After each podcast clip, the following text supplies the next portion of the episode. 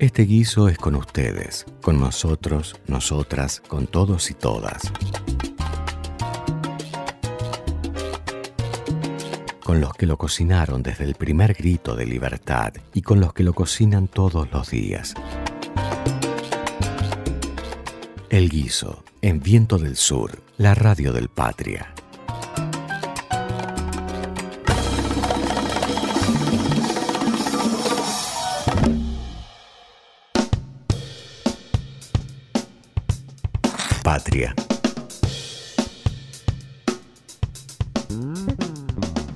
Muy buenas tardes, bienvenidos al Guiso por Viento del Sur, la radio del Patria. Como siempre, vamos a estar acompañándolos de 16 a 18 horas. eh, las vías de contacto para que nos dejen sus sugerencias, sus consultas, sus miradas también, ¿por qué no? Lo pueden hacer a eh, Instagram o Twitter y ahí nos encontrás como Guiso el Guiso. Guiso el Guiso es nuestro nombre. Me acompaña como todos los miércoles eh, mi compañero y amigo Roy Villarroel. Roy, buenas tardes, ¿cómo estás? Hola Leo, ¿cómo va? ¿Cómo están? ¿Cómo te trata la primavera? Muy bien, en realidad un clima medio medio para ser primavera, Sí, pero la bueno, verdad, ¿no? Habíamos tenido un fin de semana divino y ahora, ¿viste? Es verdad, es verdad, una semana que viene medio gris. Y aprovechamos mandarle un saludo a nuestra compañera también, que no puede, no puede estar, pero que seguramente nos va a escuchar, Florencia Gutiérrez, que el próximo miércoles se reintegra, como siempre, al guiso. ¿eh? Así que un saludo y un abrazo a, Flor. Eh, Sí, sí, bueno, la, sí, la extrañamos, la vamos a perdonar porque está estudiando, está pre- creo que está rendiendo exámenes, o sea, se está cultivando para que la columna de ella sea aún mejor. Claro, por supuesto, siempre con el detalle puntilloso de, de- de un economista. Eh, poníamos al tema una semana gris por ahora. A ver, no sé mañana cómo estará, mañana jueves, pero hoy todavía está medio gris el asunto. Sí, ¿no? Y además este es un es un clima cambiante, como me parece que es el tono es el tono de la realidad, Leo. Vamos a hacer un paralelo porque estamos todos los días y todas las semanas con cosas nuevas, diferentes de la política. eh, Argentina nunca nos deja días de descanso y tranquilos y de que uno pueda solamente sentarse a hablar del clima, ¿no? Bueno, y ya un poco más, digamos, más tranquilos desde el cimbronazo de lo que fue el resultado electoral de las últimas pasos. creo que lo hablamos el programa pasada, Eh, pasado, en la participación eh, muy, muy, pero muy baja comparada. Es más, esta, desde que se in- iniciaron las pasos, desde que existen, es la elección donde participó menos gente. Y yo sigo insistiendo en esto. Nos pueden decir que es por la pandemia o que el marco de la pandemia, y yo te digo que no, porque cuando vos salís a la noche, a cualquier boliche o cualquier lado, está todo lleno. Entonces, eh, y la calle a las 3 de la tarde, el, tráfico es un quilombo. Y, Sí, pero vos sabés que yo quiero dar una visión, eh, eh, un minuto, eh, digamos, op- no, no optimista, sino, digamos, no negativa de este tema, porque yo lo que creo que a la vez, aunque nos haya dolido, es una, una, eh, un ejercicio interesante de la ciudadanía. La Argentina tiene una alta participación política, en general en las elecciones, y yo creo que es un mensaje no haber ido también. Es decir, el, el votante argentino ya aprendió que en las de medio término dice una cosa, que en las de las de las eh, y que en las presidenciales dice otra. Yo creo que han aprendido a usar, la sociedad ha aprendido a usar las elecciones como una forma de, eh, de expresión y bueno, están diciendo alguna cosa, ¿no? Yo coincido con vos en eso. Sí, pero yo lo que te digo es lo siguiente. Digamos, yo acá, por ejemplo, tengo un gráfico, ¿no? Un gráfico que me indica desde el año 2013, Sí. que fueron las primeras pasos, al 21, y hablamos de pasos, Robbie, ¿eh? No, no es Sí, que... Estoy, estoy de acuerdo con vos que vos me decís que eh, sube, obviamente, la participación cuando se define ejecutivo, ¿no? Presidente, gobernadores, intendente. Pero acá lo que nos encontramos es que desde el momento del 2013 que se crearon a hoy, hoy registramos el pico más bajo en materia de participación, solamente hablando de las PASO, es decir, 2013, 15, 17, 19 y 21. ¿no? Y, y eso es, un- es una caída brusca en la participación general. Lo que Pasamos pasa es que lo que yo digo es que esa puede ser, yo podría ser leído por una falta de interés un desinterés en la política, supongamos, o por desmovilización, pero me parece, por ahí me equivoco, y por ahí al invitado le podemos preguntar, también puede ser leído como la utilización de una forma de decir algo. No voy porque sé que estas elecciones no, son no son importantes, entre comillas, no definen demasiado, pero de paso digo algo, no lo sé, no lo sé, digo, por ahí lo mío es, es muy traído de los pelos, pero bueno, es interesante. No, no, está bien, pero yo te, es más, yo te lo afirmo eso, y, además te redoblo la apuesta. En ese querer decir algo está el enojo con la política. Ah, sí, y, sí. Y, que no viene de ahora, viene de hace seis años. ¿Sabes cuándo empezó? Empezó cuando Mauricio Macri ganó las elecciones y empezó a defraudar a millones de personas que lo habían votado. y después de eso, después de eso lo, echaron, obviamente, los votos, pero no cambió mucho la realidad ahora. Entonces, hay una gran porción de la ciudadanía que no está politizada, que está enojada con la política. Está muy enojada. Entonces, eh, ese no ir a votar y ese no decir, o mejor decir algo, el no hacer, es esto. Es la resultante que hoy tenemos, que es la participación más baja en la historia de las PASO. la más baja en la historia de las PASO. Eso no puede pasar desapercibido y vuelvo a reiterar, la pandemia, a ver, patrañas, porque la, vida sigue cotidiana en todos lados, todos los días. Sí, es verdad, es verdad, es verdad. Cuando querés salir, salís, digamos. Claro, pero por favor, por supuesto. Pero bueno, yo te invito, Robbie, a que ahora nos eh, indiques cuál va a ser el tema de tu columna. Bueno, mira, un poco eh, la idea que es, em, es, un poco la idea que vengo trabajando en, muchas de las columnas, que es, que, es esta, esta cosa que hay del, que nos, del sentido común instalado un poco contra la política, como decís vos, pero sobre todo contra lo que es el bien común. Eh, estoy un poco esta semana eh, atento al tema de la ciudad de Buenos Aires, ¿no? que es un tema que a vos te encanta y que es tu especialidad, que es este tema del el espacio público, cómo, cómo vamos dejando, cómo la ciudad está perdiendo la identidad como ciudad, más allá y cómo se está avanzando sobre el espacio público y no pareciera haber demasiada resistencia, a pesar de las audiencias que podemos hablar, etcétera, pero esta idea de que un gobierno puede decidir abiertamente priorizar el espacio privado o pensar el espacio público de una manera del interés desde la visión del interés privado y qué está pasando con esta idea de sociedad y de los espacios públicos. Esa es un poco la, idea en líneas generales. Y mirá, yo te diría que eso, más que una columna, podemos proponer un programa para el Patria. Sí, sí, por supuesto. ¿no? Sí, la verdad que todos los días puede haber alguna novedad con respecto al tema. Y todos los días, o por lo menos todas las semanas, hay un intento de avasallar eh, por parte del gobierno de la ciudad con respecto eh, a lo que es el patrimonio urbanístico y el espacio verde.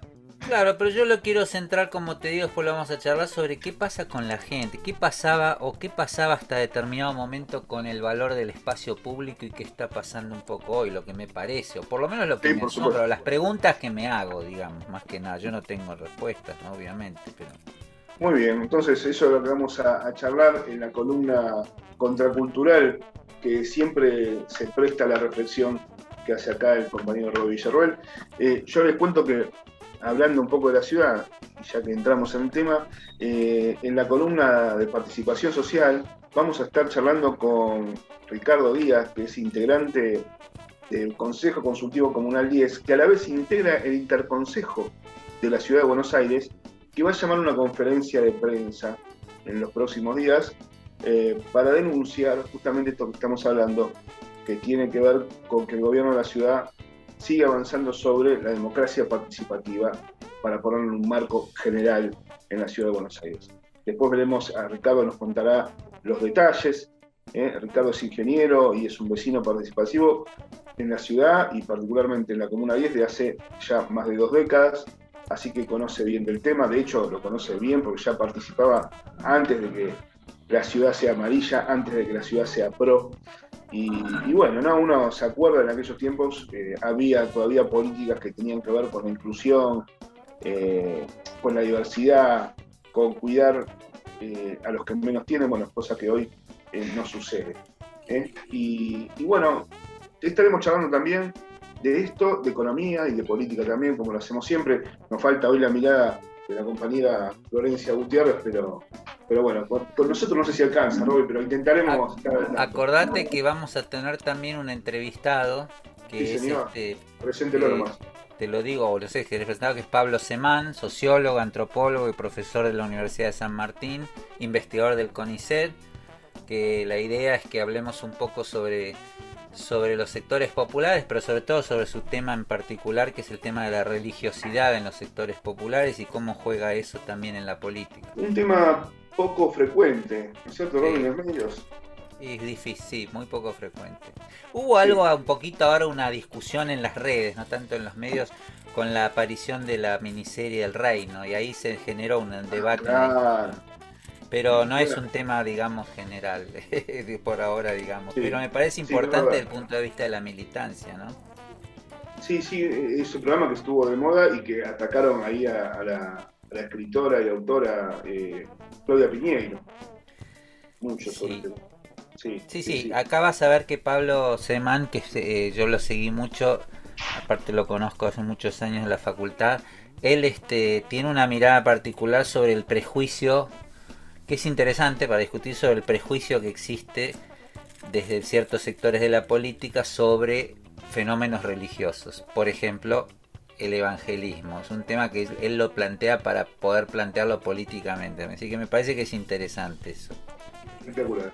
Muy bien, entonces, hecho los anuncios, les propongo ir a escuchar un tema con Leo Fernández, el primer tema de esta tarde de miércoles. ¿eh? Eh, y en unos minutos más volvemos. ¿Qué tal? Buenas tardes a todos. Vamos a. Hoy tenemos un programa con muchas novedades. Se ve que, lo que ha dejado esta pandemia es mucho material y muchos músicos están editando ese material.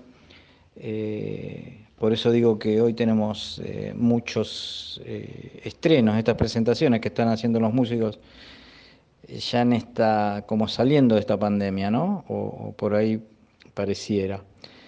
Eh, lo que vamos, vamos a arrancar el guiso de hoy, 29 de septiembre, segundo guiso primaveral eh, con los auténticos decadentes. Eh, los decadentes están largando una trilogía, tres discos, que se va a llamar ADN, una letra por cada disco.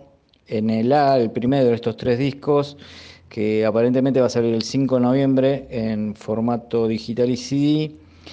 Eh, va a estar este tema que grabaron junto a Natalia Lafourcade, un, un cover sería de Los Tigres del Norte, la banda mexicana, llamado Golpes en el Corazón. La idea de esta trilogía, según lo que cuentan los decadentes, es eh, grabar duetos eh, de temas internacionales que ellos los marcaron durante su carrera y Los Tigres del Norte es una de las bandas que, ellos referencian como, como que, los han influenciado mucho. Así que bueno, vamos a abrir este guiso de 22, de 29, perdón, de septiembre con golpes en el corazón de los auténticos decadentes y Natalia Lafourcade.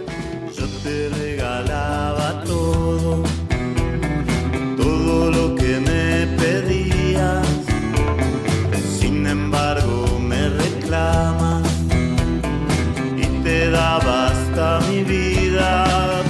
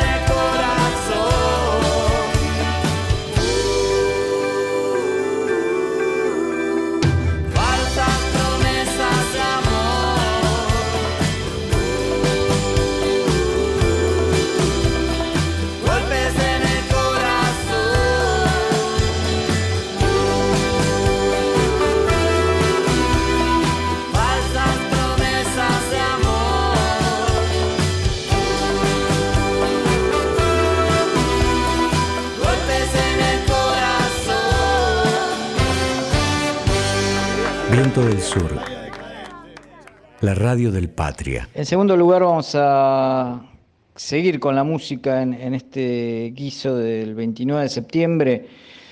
Vamos a presentar un tema, yo no sé si, es un tema que va a pertenecer a un disco, porque ahora lo que se está acostumbrando es eh, editar temas nada más, o sea, que figuran en las aplicaciones de música como Spotify, pero después no termina saliendo un disco en sí. Eh, y pareciera que se está perdiendo eso, lo cual es, para, para mi caso en particular, es bastante feo, ¿no? O sea, el, tema ya de, no existir un disco, ni hablemos de un disco conceptual, ¿no? Como lo ha sido en una época, por ejemplo, de Wall, eh, sino que se están editando temas por separados las bandas y bueno, los suben, ni siquiera ya los están sacando en formato físico. Hay veces que uno se pregunta cuando las bandas anuncian ediciones de discos y demás, si esas ediciones van a ser en formato físico, o sea, si va a salir en un CD, en un vinilo o en un cassette, o simplemente van a ser formato digital y arreglate. Eh, así que bueno, nada, está, la industria musical está así, eh, para mi pesar, ¿no? Bueno, me, me, fui de un poquito de tema. Bueno, vamos a escuchar entonces eh, este estreno que está haciendo el Cuarteto de Nos, la banda uruguaya, donde es un tema donde se habla, la letra habla sobre opresores y oprimidos, en el tono sarcástico y un humor raro que tienen estos chicos, estos señores del Cuarteto de Nos. El tema que vamos a escuchar se llama Fiesta en lo del Doctor Hermes, el Cuarteto de Nos. La vida es una comida que se va enfriando, no sigan esperando. Decía el doctor Hermes a los invitados que iban llegando. Pasen y vean, ya saben de qué se trata. Aquí está el mando supremo, la florinata. Si precisan destrabar o torcer un dictamen, aquí habrá alguien que conoce a alguien que conoce a alguien. ¿Qué hay de malo en pedir un favor? Por un beneficio, por otro favor. Y el favorecido será un nuevo amigo que nos deberá siempre un favor. Y así se comienza tejer la trama en que anida el poder. Acá no hay fuego ni humo, pero se cocina todo.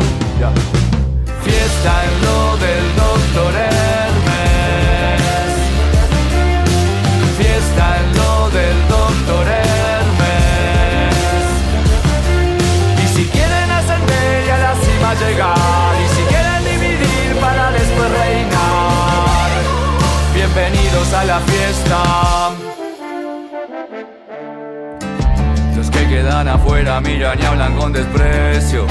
Todo tiene su precio. Aquí habrá conjuras, pero hay de todo menos necios. Y aunque no hay un contrato que firmar, nadie puede salir después de entrar. Así que nadie obligue a que el doctor diga. Yo se los dije al empezar. Dar solo para recibir es negociar para subir. Tanto convidar con algo a los que no están invitados. Fiesta en lo del doctor Hermes. Fiesta en lo del doctor Hermes. Y si quieren ascender y a la cima llegar. Y si quieren dividir para después reinar.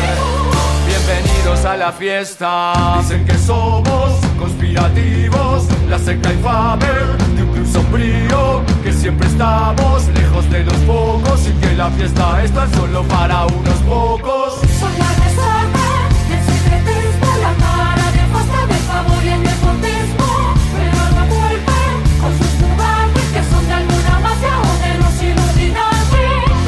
Darían todo por estar brindando acá. Sufren de conspirafobia y así les va. Critican, pero lo único que les importa es poder morder un pedazo de la torta.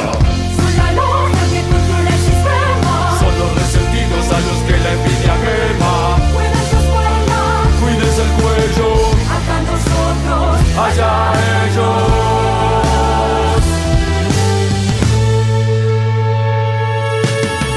Fiesta en lo del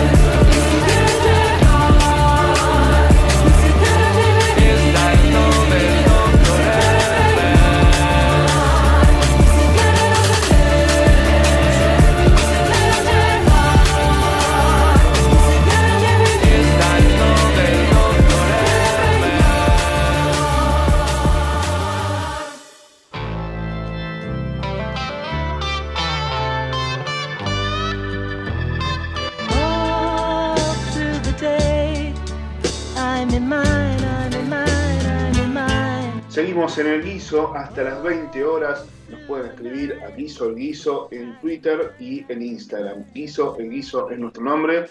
Y seguimos en la columna contracultural con el señor Roy Villarroel. Bueno, gracias, eh, Leo. Hoy, eh, a ver, voy a ver, porque no, no, no tengo un título. Más bien les cuento desde dónde sale lo que quería reflexionar hoy. Este fin de semana eh, estuve un rato en, la plaza de mi barrio, la 25 de agosto, en Villortuza, donde había un festival que organizaban agrupaciones, pero básicamente es un movimiento que se generó de vecinos, por el tema de eh, de la- las, obras en Villa Ortúzar hay una eh, es uno de los lugares donde está estallando la burbuja inmobiliaria y la- estallando digo en el sentido de construcción todavía no estalló me refiero en, en crisis sino que todavía es un lugar en donde el metro cuadrado es más barato que en los lugares famosos es periférico a Palermo a, colegiales, que son los lugares de, la, de la gentrificación, como se dice ahora, la conversión de barrios en barrios más modernos y cool, etcétera. Y a un proceso que venía muy lento empezó a acelerarse con este boom de la construcción que hay, que está efectivamente se está dando desde la pandemia, y de golpe están vendiéndose casas como locos, se están eh, demoliendo, yo mismo en mi casa, les aviso, en mi barrio, en mi cuadra, sufro. Había una casa muy grande, una casona que era una vieja quinta y que había sido después una casa muy linda con un metro de doble terreno, 15 metros de frente, cua- 50 de fondo. Ya la demolieron, van a hacer un edificio de 7 pisos, porque además está la nueva, ya le hemos hablado, esto, el nuevo código de, de edificación, el código urbano que permite cualquier cosa. Van a ser pajareras de 2x2, de 3x3 siete pisos con pileta, amenities y un bar en la calle, según el por porque este otro tema de la palermización, digamos que viene de la mano de bares y panaderías cool y bares de todo tipo, bueno, eso es otro fenómeno. Eh, ¿Por qué traigo esto? Y, esto lo mismo frente a la plaza, la plaza 25 de agosto, que es una muy linda plaza, era lo que era la, la- parte de la quinta de, de Ortúzar, el fundador del barrio demolieron una, una construcción muy grande y van a hacer un edificio muy muy grande y a una cuadra donde era el, el de la plaza donde era el predio de los donde es el predio de los adventistas de la iglesia no perdón de los testigos de Jehová que es una manzana va a haber un complejo la van a demoler el año que viene según dicen y va a haber un complejo enorme de varias torres etcétera bueno y esto sumado a que vi que el gobierno de la ciudad planteó eh, la posibilidad de 16 lugares para construcción de torres en toda la ciudad. sumado a lo de Costa Salguero y sumado a lo de Ciudad Deportiva. Mi pregunta es, ¿qué, qué es lo que lleva a una persona a querer apoyar que construyan torres en lugares públicos? Hay, dos fenómenos que a mí me, me inquietan mucho de esto que está sucediendo en la ciudad. Uno, este tema del cambio en, la- en el sentido común, que es no defender el espacio público verde que era una gloria de la ciudad, que era una, perdón, que era un valor muy grande incluso del liberalismo clásico. Los parques, los grandes parques como Palermo, eh, Parque Centenario, Parque o sea, todos los parques que nosotros conocemos se, ins- se inscriben en una corriente que como uno va a todas las ciudades supuestamente son, deben ser nuestros modelos del mundo, ¿no? Cuando uno va a Londres, va a París, va eh, está en las ciudades de Estados Unidos, el gran orgullo y el gran espacio público son los parques. Y aquí pareciera que ya hace unos años hay una, una cosa que es notable, que yo digo, por eso tenemos que pensar críticamente, ¿qué puede hacerle pensar a alguien que está bien llenar la costanera de torres?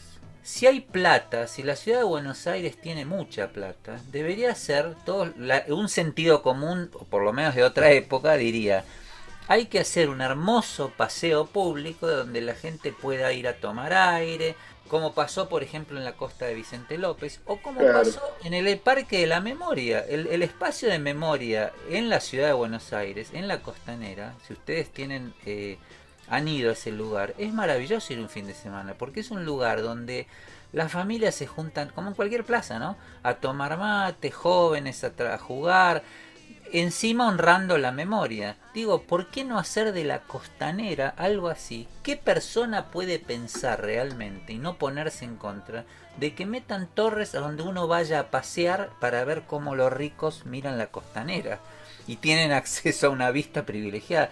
Es increíble, pero esto fue el gran cambio del sentido común y donde a lo mejor los que queremos y tratamos de impulsar que esto no suceda, automáticamente hay una especie de campaña de que poco serio, no nos interesa, ni hablemos del kirchnerismo ya, es en general hay una especie de la, la prensa hegemónica se pone contra, es casi una locura, digo una locura colectiva.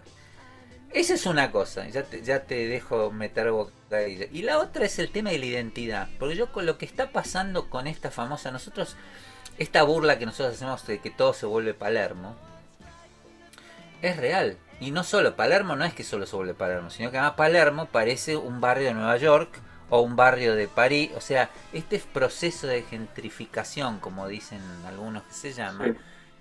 lo que hace es perderle la identidad a las ciudades. Es curioso cómo la clase media argentina, la burguesía argentina, tiene esta, esta doble estándar. Le parece bárbaro que París mantenga su, su, su identidad y que sea más aristocrática cerca de la, de la Plaza de la Concorde y más eh, moderna en, en, otros barrios y lo mismo en Londres. Y cuando en Buenos Aires uno dice, miren, los barrios están perdiendo toda la identidad. Son todas iguales, en todos están los cafés, en todos están Starbucks. Esta pérdida de la identidad de un barrio, de una ciudad, es también un proceso que solo responde a a una lógica de mercado y que es fea para la vida. Es decir, la vida cotidiana, llena de torres, llena de bares, llena de ruidos, no es una vida, no es solamente un tema que nos opongamos porque, eh, digo, hay un modelo de vida detrás de eso. Un modelo de vida en donde además cada vez más el disfrute solo tiene que ver con el consumo y solo con los que pueden consumir. Pero además, una pérdida, vuelvo a insistir, yo me mudé hace 25 años a vivir Ortúzar y eh, bueno, tenía todos los condimentos de un barrio. La gente en la vereda, nosotros nos saludamos con los vecinos, los vecinos de mi barrio, eh, de mi cuadra, todos, casi todos han nacido y son gente de 80, de 90, 70 años, han nacido en las casas donde viven. Yo no digo que esto tenga que cristalizarse, pero también podría ser un valor cultural y hasta económico hacer que cada barrio tenga una cultura, como pasa en Berlín. Uno va a. Berlín y los diferentes barrios de Berlín, cada uno tiene su... Y además, en ese sentido se explota turísticamente. Uno va a un barrio a ver determinada cosa, otro va a un barrio a ver determinada cosa. En la Argentina, como la clase dominante y el neoliberalismo es atroz, no, no, no, no pone ningún, y nadie pone ningún límite, y esto realmente es algo que lo vamos a, a sentir eh, en poco tiempo, sin contar con que no hay ninguna regulación respecto de, vos lo sabés bien, Leo, de del tema de las cloacas, del tema de los, del impacto ambiental o el impacto Sí, no, urbano que pueda tener que un barrio de golpe le hagan 40 torres en menos de un año, ¿no? No sé, no, ya directamente eso ya lo están como obviando y es tanto la- el, el avance que ya prácticamente lo- los vecinos no saben a veces cómo organizarse para frenar y no, y no hacen hincapié en esto que es muy importante, que es el, el impacto ambiental. Eh, mira, yo te voy a contar algo que vos estabas hablando que no quería dejar pasar por el tema de los espacios verdes. Salió en varios medios, particularmente en el Destape Web, pusieron el informe de cómo era el, el listado, el Excel, en donde estaba eso puesto. Y vos me preguntás, ¿qué estaba puesto? Te cuento. Quieren, el gobierno de la ciudad, como la reta había prometido más espacios verdes, y en realidad no construye ni abre lugares para los espacios verdes, vos vas a ver en los ítems contemplados como lugares que suman a los espacios verdes, donde hay canteros y veredas que van contando los metros cuadrados para sumarlos a espacio verde, Claro. ¿no es cierto? O sí, sea, sí. una, una locura en el que lo único que te cabe pensar es que, claro, en esta suma de las partes nunca va a ser el todo que queremos. Y el todo que Estoy queremos son los grandes lugares verdes, donde uno pueda disfrutar y juntarse con amigos, con la familia, no los pedazos de cantero que suman espacio verde. Exactamente, ¿Me entendés? Mirá, justo Bueno. tuvimos esta discusión con unos amigos este fin de semana. Porque, eh, viste que la reta, que yo creo que lo hace para justificar lo que está, lo que por otro lado está autorizando. Sí, claramente, sí. Dice, vamos a hacer el corredor verde este de caballito, sobre la avenida Pueyrredón. Sí, sí, lo, lo tengo. Y un amigo nuestro, y unos amigos nuestros dicen, che, ustedes se quejan de todo, este proyecto está bueno. Sí, está bien, está bueno. Siempre tener más espacio verde está bueno. Ahora, es con lo que decís vos. Vos viste el proyecto, es un boulevard. O sea, no. amplían el bulevar de Honorio Pueyrredón, le ponen más verde y lo suman. Y de lo que estamos hablando es de grande.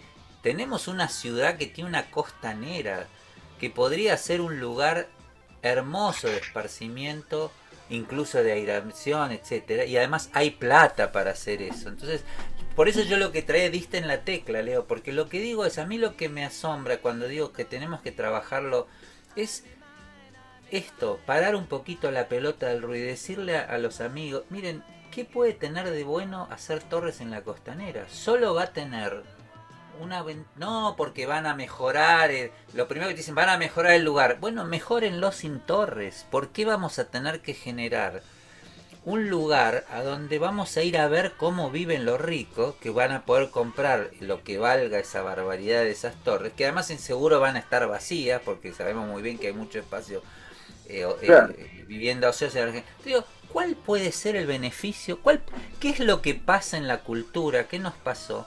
Que hay gente defendiendo un proyecto de este, de este tenor. Porque yo entiendo incluso que una manzana que voltean eh, levantes un edificio. Puede ser, es un fenómeno urbano. Pero los espacios verdes, privatizar los espacios verdes con la excusa de que se van a mejorar, bueno, que lo ponga la ciudad a la plata. Que hagan un concurso público, inversión público-privada, entonces pueden hacer lugares de esparcimiento en un espacio público, pero no necesariamente torres. Esto es lo que a mí me llama mucho la atención. Es decir, este trabajo, esto que ha sucedido, en que... Pero yo creo que también ha sucedido en la medida en que el sentido común que se instaló es, como vos decís, Leo, es de clase. O sea, hay gente a la que no le interesa el parque público, porque no va a ir nunca al parque público, porque lo tiene en su casa, porque tiene su country, porque tiene sus espacios verdes, digamos, propios. Sí. Pero esta, eh, esta cultura que además era algo, vuelvo a insistir, uno, yo escucho, viste, a gente que te dice, ay, qué bárbaro, viste, vas a Inglaterra, lo escucho todo el tiempo, vos vas a Londres y tenés reposeras en Hyde Park, que te sentás y podés estar libre. Y después tú decís, mira, acá necesitamos más parques. Dicen, no, porque es una porquería, porque se llena de gente, no sé. Son estas cosas que nosotros tenemos que pelear muy fuertemente, porque van a degradar la vida de los porteños. No es mejor, no puede ser nunca mejor, nunca puede ser mejor hacer torres en una costanera que hacer un parque público. Sin embargo, es un poco lo que funciona. Como no puede ser nunca mejor que todos los barrios sean iguales. Lo mismo, en donde vos vayas y lo único que tengas son cadenas de las mismas cafeterías o que, que la identidad del barrio sea el área comercial. Claro. Eso me parece que es un, un- que es un eh, realmente es un retroceso en lo que es eh, una ciudad. Pero bueno, es una pelea Sí. que hay que dar, ¿no? Sí, el, el avance, ¿no? La, la urbanización eh, o la gentrificación, vamos a ponerla porque es la palabra Exacto. correcta. eh, pero es que como un modelo, la gentrificación como un modelo de urbanización, ¿no? Que va borrando todo tipo de, de- de identidad, De todo identidad, tipo de, sí, sí, de, todo tipo eh, de apropiación que el ciudadano pueda hacer del espacio público. Pero bueno, eh, esa es la realidad, la realidad que los desarrolladores eh, urbanos, que son, hay que decirlo, amigos de este gobierno de la ciudad, amigos de la reta, van tomando posición e influencia en estos últimos, te diría, 10 años sobre lo que es las decisiones del gobierno de la ciudad en materia de urbanismo y también de la legislatura. ¿no? Van avanzando, van avanzando eh, y obviamente en una- un desproporcionado precio del, del suelo, del valor del suelo, y, y bueno, eh, básicamente es este, eso, negocio para, para los grandes desarrolladores, que en realidad tampoco son los que le van a brindar, a brindar una vivienda a, la, a, a los trabajadores, ¿no? Para decirlo Es a que, los ciudadanos. Obvio, pero incluso vuelvo a insistir, eh, yo, yo lo llevo un poquito más allá, Leo, porque la discusión en, en el caso de la ciudad de Buenos Aires no es porque no haya trabajadores, justamente está llena de trabajadores, pero digo, una ciudad que además tiene un componente muy alto de sectores medios educados, ilustrados, universitarios, jóvenes que se que por ahí eh, no son exactamente todos este, eh, asalariados, hay que dar esa disputa de que también hay diferencias y que está bien, hay diferencias en cómo concebir el espacio, así como hay, hay modelos de cómo concebir una ciudad, el lugar donde vos vivís, no es la única, como nos hacen creer que la democracia, como hemos dicho varias veces en este lugar, hay una sola posibilidad de estado de, de organización. No hay una sola posibilidad de concebir el espacio público, la ciudad, eh, bueno, eh, ni hablemos del trabajo, ya lo sabemos, pero digo, también ahí se juega un modelo de sociedad, un modelo en donde vos eh, priorizás lo colectivo a lo, lo mismo, ¿no? Lo colectivo a lo Sí. individual, donde priorizás el, el- el bienestar general. eh. Ahora, es increíble porque ellos te transforman, eh, esta corriente te transforma y lo dice, y hay gente que lo consume, como te dice, no, mira, sí, sí, el espacio verde, pero lo mejor es que se lo demos a la, a la- al capital privado, que lo va a mejorar y va a ser muy bueno. Sí, es posible, la, la relación, yo no digo que no, la relación entre el Estado y lo privado tendría que ser, pero la línea de, en donde vos ocupás espacio público, en una ciudad que necesita espacio grande público, hay cosas que no tienen sentido. Vos no puedes aplicar a rajatabla ese concepto. Vuelvo a insistir. ¿Cuál es la justificación racional de, de levantar torres sobre la costanera en Buenos Aires? No tiene ninguna justificación. No hay ninguna. Te van a decir, porque va a mejorar el espacio, porque las, los- las torres van a invertir, entonces va a haber más espacio verde. No es verdad eso. El Estado puede invertir y poner espacio verde. Tiene. La ciudad de Buenos Aires tiene mucha plata para invertir en eso. Y puede hacer espacios de explotación privada dentro del espacio público. Lo puede hacer. Hay un montón de cosas. Pero bueno, son discusiones que están, parece a veces, perdidas de antemano. Porque hay como una fascinación por este mundo de las luces de lo privado, de las grandes construcciones, no sé, que, que vamos a tener restaurantes y, y grandes edificios como en Manhattan. Pero en Manhattan hay un parque público que es muy importante, no lo tocan ni con nada, no se puede hacer nada en el Claro. Central Park. Ni hablemos de la costa de Manhattan, de los otros parques que no se hablan de, de Manhattan. Pero bueno, eh, es una pelea cotidiana que nosotros tenemos que dar. No, acá los parques los vamos a suplir por bulevares, canteros y Claro, alguna vereda. Exacto, una vereda ancha. Bueno, lo de Corrientes, ¿viste? Lo de Corrientes fue un engendro, ese, ese- ese ensanchamiento de Sí. Corrientes que nadie sabe para qué. Bueno, era para que la gente fuera a caminar por corriente, bueno, pero... Sí, la este, verdad que está sufriendo una metamorfosis la ciudad tremenda, tremenda. Horrible en Eh, algunos casos.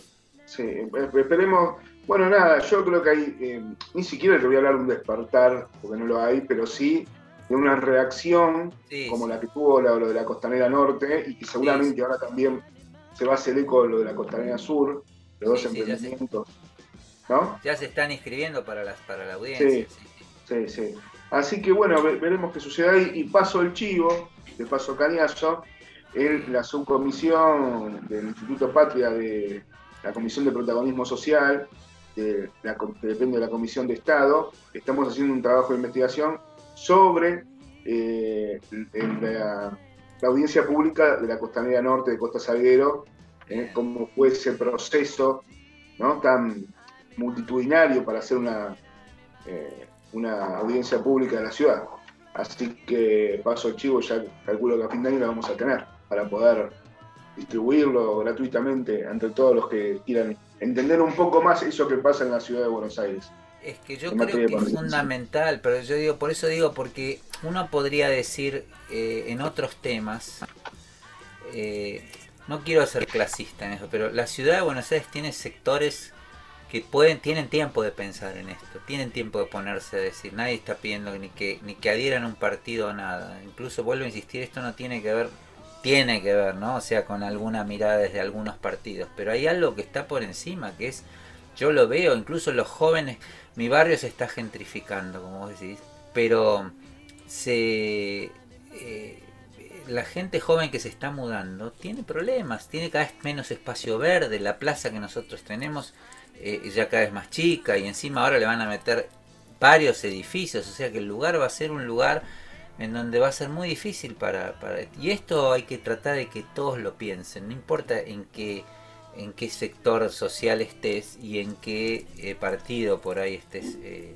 o, o tengas mayor simpatía. Hay que hacer ver la- es- esta cosa generalizada que hay de modernicemos la ciudad a toda costa, que es un desastre, no está funcionando.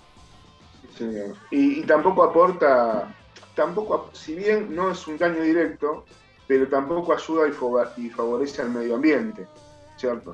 No, Por distintos factores que, bueno, no, no viene al caso ahora ponerse a, a enumerarlos cada uno, pero tampoco ayuda ni aporta. Eh, Robbie, muchas gracias por la reflexión.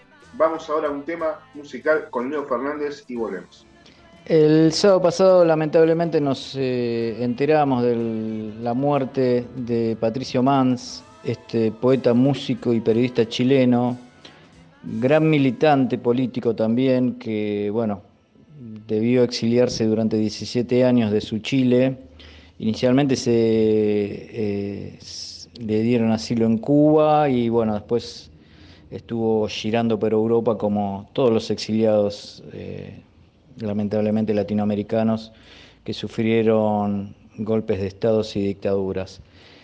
Eh, bueno, lamentablemente Patricio Mans eh, nos dejó el sábado pasado, así que bueno, vamos a escuchar uno de sus temas de su, de su autoría, llamado El equipaje del destierro, Patricio Mans. Tú me preguntas cómo fue el acoso aquel que obtuve.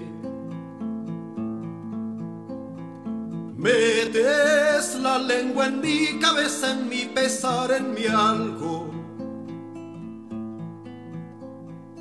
Y bien te dejo suponer que abandoné mi pueblo. que huí rompiendo el crudo umbral como un puma aterrado. Pero yo te aseguro que no me han quitado nada. Puesto que de esa tierra no me podrán apartar.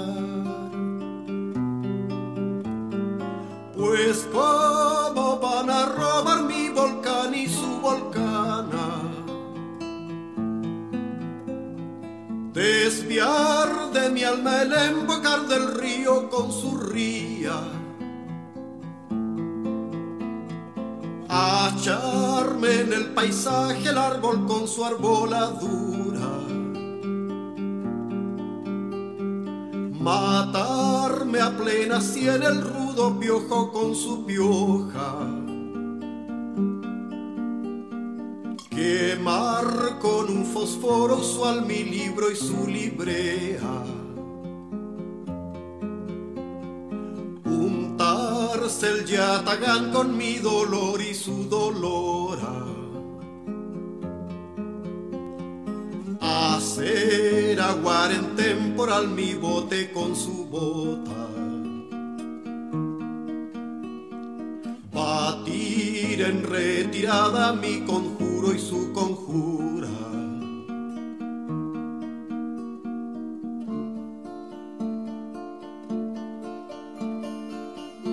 Vibrar la cuerda de mi solfeo con su solfear.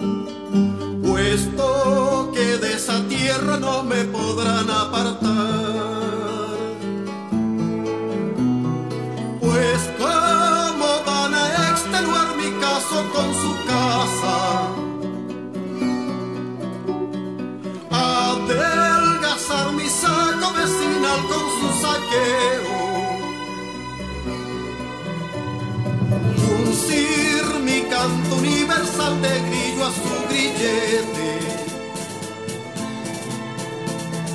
Vaciar de contenido mi araucano y su araucaria. Cavar con fúnebre placer mi tumbo con su tumba. Frenar la turbulencia de mi gesta con su gesto.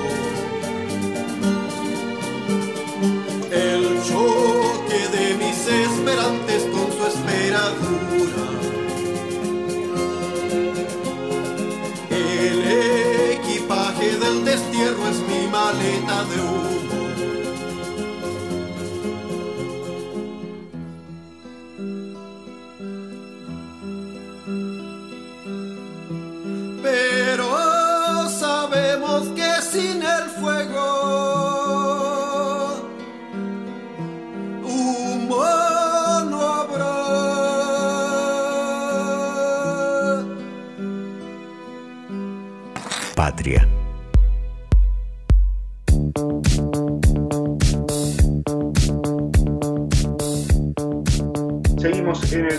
hasta las 20 horas. Nos pueden contactar a través del Instagram o del Twitter. El guiso, el guiso es nuestro nombre, así nos encuentran en las redes guiso el guiso. Y en, en el momento de la entrevista estamos con Pablo Sema, sociólogo y antropólogo, profesor de la USAM e investigador del CONICET. Muy buenas tardes, Pablo, ¿cómo estás? Muy bien, ¿cómo les va? Bien, acá andamos. Cocinando un guiso, un guiso radial. Acá estamos con Robbie, exacto, haciendo este, este menjunje ahora, y eh, en el mejor de los sentidos, por supuesto, porque el guiso siempre es sabroso. Y en esta, en esta cuestión de, de cocinar eh, los distintos temas, queríamos convocarte y charlar un poco de un tema que no hemos tocado, te podría decir, en, en este año de vida casi que lleva el guiso, que es la cuestión de la religiosidad en los barrios populares. ¿no? Este fenómeno que de repente se dispara con el- la miniserie, eh, ¿cómo se llama? Ahora se El Reino. El Reino, ¿no? que, que escribió Claudia Piñeiro, eh, que Peretti es el protagonista. En fin, eh, para arrancar, esta es, digamos, un poco la, la idea de, de la entrevista. ¿Qué nos podés contar vos sobre el tema? Mira, yo tengo un trabajo de campo desde hace ya 30 años en, sectores populares. Eh, yo prefiero hablar de, como un poco, como lo anunciaron ustedes, de la religi- religiosidad de, los sectores populares, porque no creo que haya una religiosidad popular, sino más bien manifestaciones muy plurales de, la religiosidad de esos sectores que convergen o se super, digamos, tienen un denominador común en lo que yo llamo la, perspectiva cosmológica, que es la mirada de- del mundo que incluye, digamos, la presencia permanente de lo sagrado, ¿no? Es una, una- una- cosa que está, digamos, presente, una mirada, diría, encantada, está presente todavía también, ¿no? Yo escribí un libro que data de, de un trabajo de campo de hace 20 años, después yo seguía haciendo este trabajo de campo y por eso digo que está presente todavía, pero esa es una característica central de la religiosidad de los sectores populares, en, en parte por lo que yo investigué de mano, por, por mi propia mano, y en parte por lo que yo vengo leyendo de otros autores, ¿no? Eh, y Pablo, diría que esa es la vos- condición. Te quería hacer una Perdón. pregunta. Cuando vos decís lo del trabajo de campo, eh, también literalmente eh, tengo entendido, eh, y te- ahora te, te dejo seguir, es que vos. Te instalaste, digamos, tuviste como una...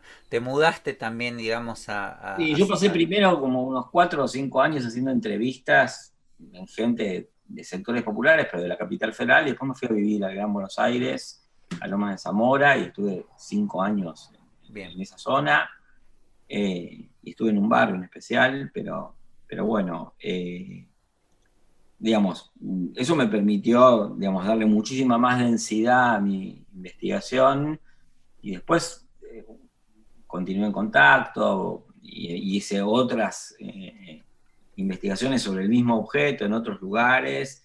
eh, y, y lo que les decía es esto, ¿no? que el dato central de la mirada popular, sobre- de los sectores populares sobre el mundo, incluye este- ese, ese dato de la presencia inmanente y permanente de lo sagrado.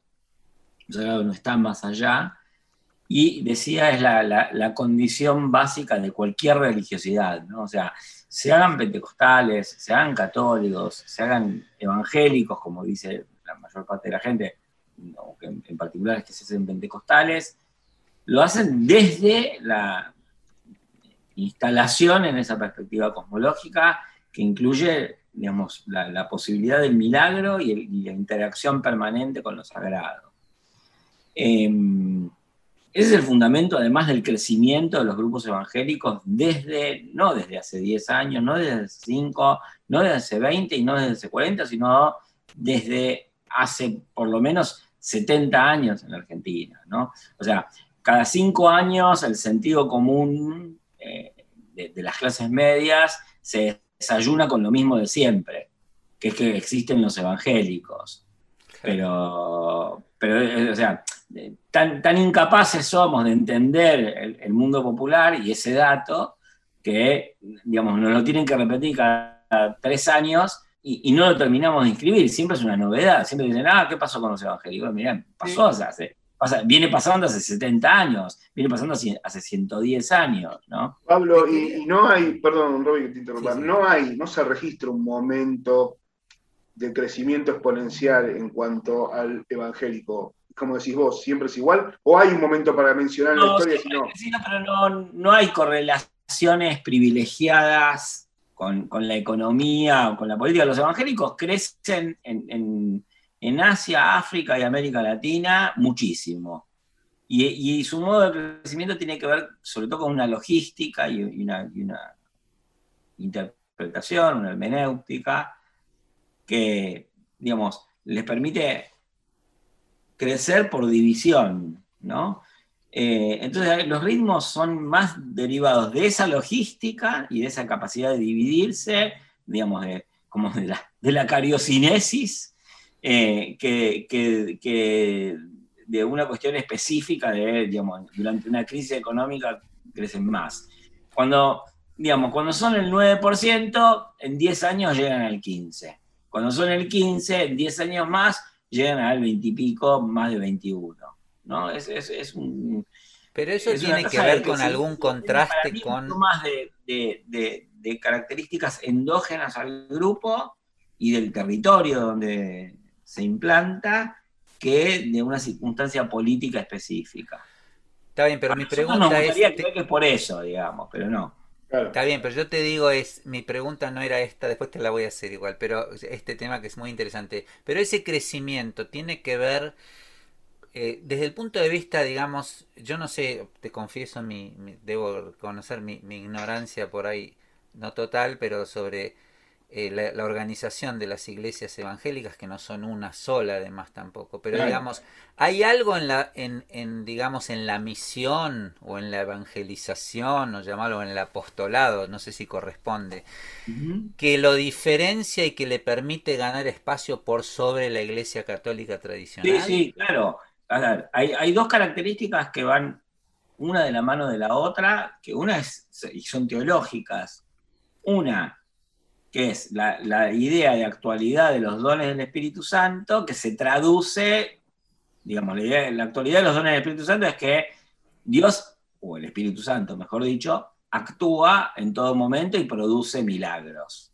Esa es la idea de actualidad de los dones del Espíritu Santo. Que es una idea que también está en el, en el cristianismo en general, solamente que ellos le dan un, un énfasis, una atención mayúscula.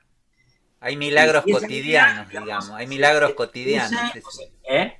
Hay milagros cotidianos, digamos, o sea, Claro, una cosa... Y esa idea se conecta con las más diversas expectativas de intervención de lo sagrado. Por eso digo, la- eh, para la perspectiva cosmológica es fácil creer en la propuesta del milagro evangélico. La perspectiva cosmológica está antes. Ah, Es como que es una lengua madre que se traduce bastante bien en el lenguaje evangélico. Eh, Pero eso se combina con otra, que es, en, en el mundo evangélico, pero específicamente en el pentecostal, la idea de sacerdocio universal, de que todo creyente puede y debe ser pastor, hace que todo el mundo se transforme en agente de propagación de la religión bajo un principio teológico que es el de la actualidad de los bienes del Espíritu Santo, adaptándolo al metro cuadrado de donde vos evangelizás. Entonces, vos me evangelizaste a mí, y vos sos de River, y yo soy de Boca, y yo transformo el evangelio a la, a la medida de los de Boca, pero resulta que en mi barrio tengo tres de Racing, y, y lo hago a la medida de los de Racing. ¿no? Entonces se, se dialectiza, ¿no? se vuelve dialecto muy fácilmente. claro. Entonces, esa combinación de, de, de un elemento simbólico con un elemento logístico Y de proximidad Así también. que, digamos, a ver, yo te digo, en, en- en un- en cualquier barrio de la Argentina que se funde ahora, ¿no? En tres meses vas a tener una iglesia evangélica. Porque probablemente, digamos, o, o antes de eso, o sea, un grupo de vecinos toma una tierra para desacinarse de donde están viviendo, y debe haber, de, en, en 100 vecinos tiene que haber mínimo 10 que sean evangélicos. Van, toman, el- y bueno, uno va a ser una iglesia. No te va a preguntar a vos antes ni, ni al Papa. No, claro. Bueno, en ese barrio, ¿cuándo llega la capilla católica? Mínimo, mínimo, mínimo, siete años después. Claro. Porque, digamos, tiene que ir el párroco a, la diócesis, de la diócesis al nuncio, del nuncio al Vaticano y volver por toda esa escalerita y encontrar un, tipo que sea sacerdote, que está difícil encontrar sacerdotes. Claro. Entonces el, el sacerdote llega siete años después y, y es un extranjero, inclusive aunque sea un porteño o un tucumano, que en general no hay, sino que hay italianos, polacos, franceses, españoles. Claro, es un extranjero. Entonces, cuando llegó el sacerdote, ya tenés, qué sé yo, 18 iglesias pentecostales armadas. ¿No? Eh, Claro. Yo diría, el primer agente religioso endógeno en un barrio hoy es o el curandero o un pastor. Claro. A- Ahora, volviendo al tema inicial, que el que venías diciendo es, eh, por, por ahí me equivoco yo, pero eh, por- con, con mi edad, este, la idea esta de lo sagrado, vos decís, de, de por ahí no entender la dimensión de lo sagrado en los sectores populares, me recuerda, la discusión era parecida en los 70 con, con las iglesias populares, digamos, con el, con el catolicismo, este, eh, tercermundista o los curas del pueblo, etcétera. Yo recuerdo, yo lo recuerdo de pequeño, pero las heredamos después y también recuerdo a mis hermanos y mis generaciones anteriores, esta discusión sobre la tensión entre el catolicismo popular y las expresiones, digamos, progresistas o de izquierdas, etcétera. Bueno, claro. Si, Digo, si ustedes. esta discusión no, yo- de no entender lo sagrado de lo popular fue un, es un tema permanente de la política, ¿no? Sí, es un tema permanente. Yo, digamos, se van a enojar los oyentes, pero bueno, Sí. yo Está lo bien, Si algo facilitó el crecimiento de los evangélicos y funcionó como, como un determinante de muchas conversiones, fue la, la expansión del catolicismo progresista. Porque el catolicismo progresista consideraba, está escrito, no es que yo lo invento, que, que- que- que a mí me, me agarró el espíritu de Mayra Arena, no, no es eso. Está escrito que el catolicismo, el catolicismo progresista pensaba que la religiosidad popular, eh, basada en promesas, en milagros, en cadena de oración, estaba estancada en la fase oral del desarrollo. Entonces, los curas hablaban con Dios, hablaban con Freud y sabían del inconsciente y aparte sabían que los pobres eran unos boludos. ¿No? O sea, que, ese es el, el problema de, de los teólogos progresistas, que te ganan porque creen en Dios, te ganan porque creen en Marx y te ganan porque creen en Freud. Entonces, todo el mundo es un pelotudo al lado de ellos. O sea, ¿no? Y, y como Claro. tienen la, la, digamos, la, la posición pastoral, que es muy elevada, que es más elevada y más pavo real que un catedrático, o lo mismo, y sabemos lo que somos los catedráticos, un infierno horrible de personas. Bueno, entonces, eh, descartaban la, la religión. Por ahí había alguno individualmente, pero yo digo, la, la línea era, eh, la verdad, lo importante es el Cristo que lucha en la historia. Y, y a, y a los sectores populares, por ahí lo que los interpela es más el Cristo, voy a decir una- una- una- un, un ejemplo nada más, sí, sí, es el Cristo de Martin Scorsese, claro. que entra en trance, ¿no? Sí. Entonces, hay como una, disociación un- y una eh, desencuentro de lenguajes religiosos muy Pero esa grande. línea la toma, pero Pablo, esa línea la toma la, la dirigencia política de los sectores progresistas también, es Sí, decir, ¿no? también, también. Y yo te diría incluso, a ver, hay una reacción crítica a la teología de la liberación dentro de los marcos de una teología popular, que es la teología del pueblo, Ah, de- mira, de Francisco, que también es una teología distante y erudita. ¿No? Ellos quisieran, digamos, producir el mismo efecto conmovedor, pero digamos, ahí se nota la distancia, ¿no? Es- es, eh, eh, yo personalmente he tenido, yo, yo me crié en el seno de una experiencia de proletarización maoísta, Sí, sí. ¿no? No, no la elegí yo, me llevaron porque era chico. Y yo tengo muy claro la discusión entre lo auténtico y lo inauténtico, lo impostado y lo, y- y- y lo emergente realmente, ¿no? Y, y- y, digamos, yo, yo- yo tengo como una sensibilidad, para pocas cosas tengo sensibilidad, para- o para nada, pero para eso sí. Yo me doy cuenta qué es lo que cierta gente puede adoptar como propio y lo que la gente ve y dice, qué sé yo, esto está haciendo payasadas para mí. claro. Inclusive, digamos, eh, yo diría, el recuerdo de gente de sectores populares respecto de la teología de la liberación no es malo. Esa gente ama a esos sacerdotes, porque aparte fueron abnegados y aparte porque fueron diezmados por la represión. Y son gente buena, pero no conectan con esa perspectiva de lo sagrado. Quizás más recientemente, digamos, eso se transformó en una parte de los sacerdotes en opción por los pobres, y eso también hay que decirlo.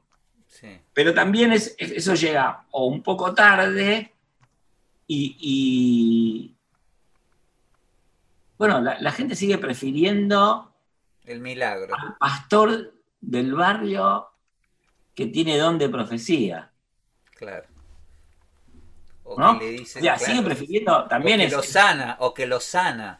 o que lo sana, dentro de ciertos límites, dentro de ciertos límites, ¿no? Porque tampoco es que los evangélicos son mayoritarios. Lo, lo que hay que ver, pero hay que verlo justamente como efecto de esa perspectiva cosmológica, es que si vos vas a un barrio hoy, la mayoría no es evangélica. Puede ser un 25%. Son la mayoría de los cristianos activos, eso sí. Y en segundo lugar, es una religiosidad muy legítima. No son la mayoría, pero son muy legítimos. Eso quiere decir hegemonía, entre otras cosas. ¿no?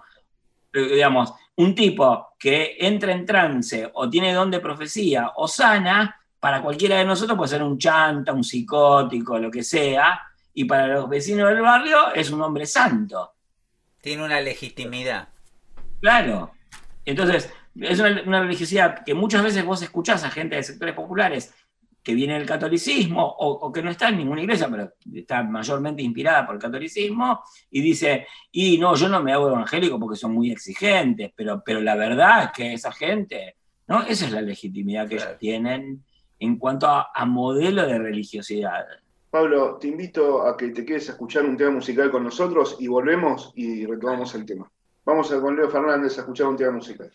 Seguimos en el guiso. Se cumple este 25 de septiembre pasado, se cumplió otro aniversario de la muerte de Alejandra Pizarnik, eh, el suicidio en realidad de Alejandra Pizarnik, posiblemente la poeta más atormentada eh, que haya existido en Argentina. No sé, lo digo yo, qué sé yo. Eh, en ese contexto, eh, Rox- Roxana Ahmed, que es una cantante y compositora argentina, ahora está radicada en Estados Unidos. eh, es una mujer que sale del jazz, eh, pero que también ha sido compositora de temas de Diego Torres, eh, eh, creo que de Abel Pintos y demás. Bueno, decidió en el 2013, ju- eh, junto al pianista Frank Calvert, eh, editar un disco musicalizando poemas de Alejandra Pizarnik. El disco se llama La sombra de su sombra. Y lo que vamos a escuchar, y sí, escuchar el tema o el poema luego, de Alejandra Pizarnik, musicalizado por Rosana Ahmed y Frank Calvert. Luego. Cuando se mueran, yo bailaré perdida en la luz del vino y el amante de medianoche.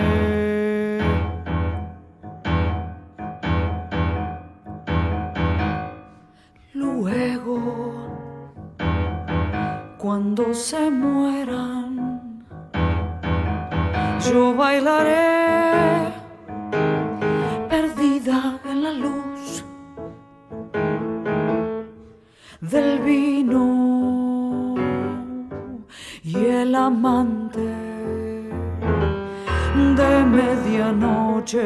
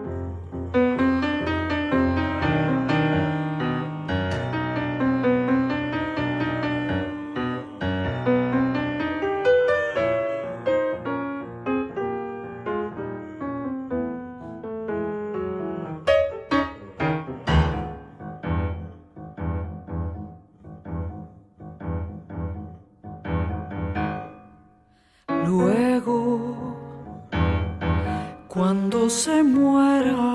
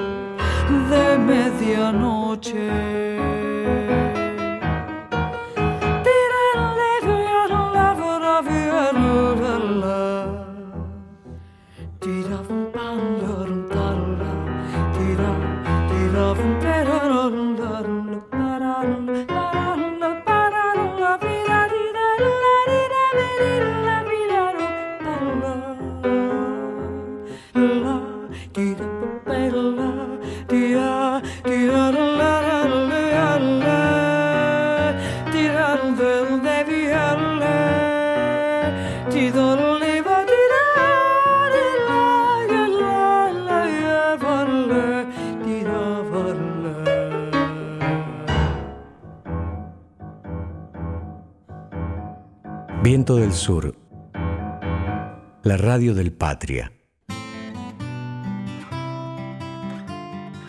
Un día pusimos la carne, los fideos, las papas y el choclo, el alma del guiso, cebollita para llorar un poco, zanahoria que nos abre los ojos, morrón, tomate y zapallo que da fuerza en las piernas, la sal de que va la vida, pimienta para que la cabeza funcione, ají molido y pimentón para darle calorcito al alma, y una cucharita de azúcar, porque no es cosa de que siempre pique. Y le dimos vuelta y vuelta al cucharón y lo servimos bien caliente con el pan del día. Y se nos vinieron a comer los invitados nomás, y comimos, y disfrutamos, y hablamos, pensamos alrededor del fuego. Y otro día se nos acabó el guiso. Pero entonces nos pusimos a cocinar de nuevo, un guiso más grande, más jugoso, más lleno de cosas ricas, con más y para más gente, para seguir llenando panzas y rascando las ollas de la realidad con nuestros comensales. Y el alma siempre calentita para soñar futuros y las manos listas para seguir cocinando, con todos y todas, ese guiso grande que es la patria. La mesa, la mesa está servida. Está servida.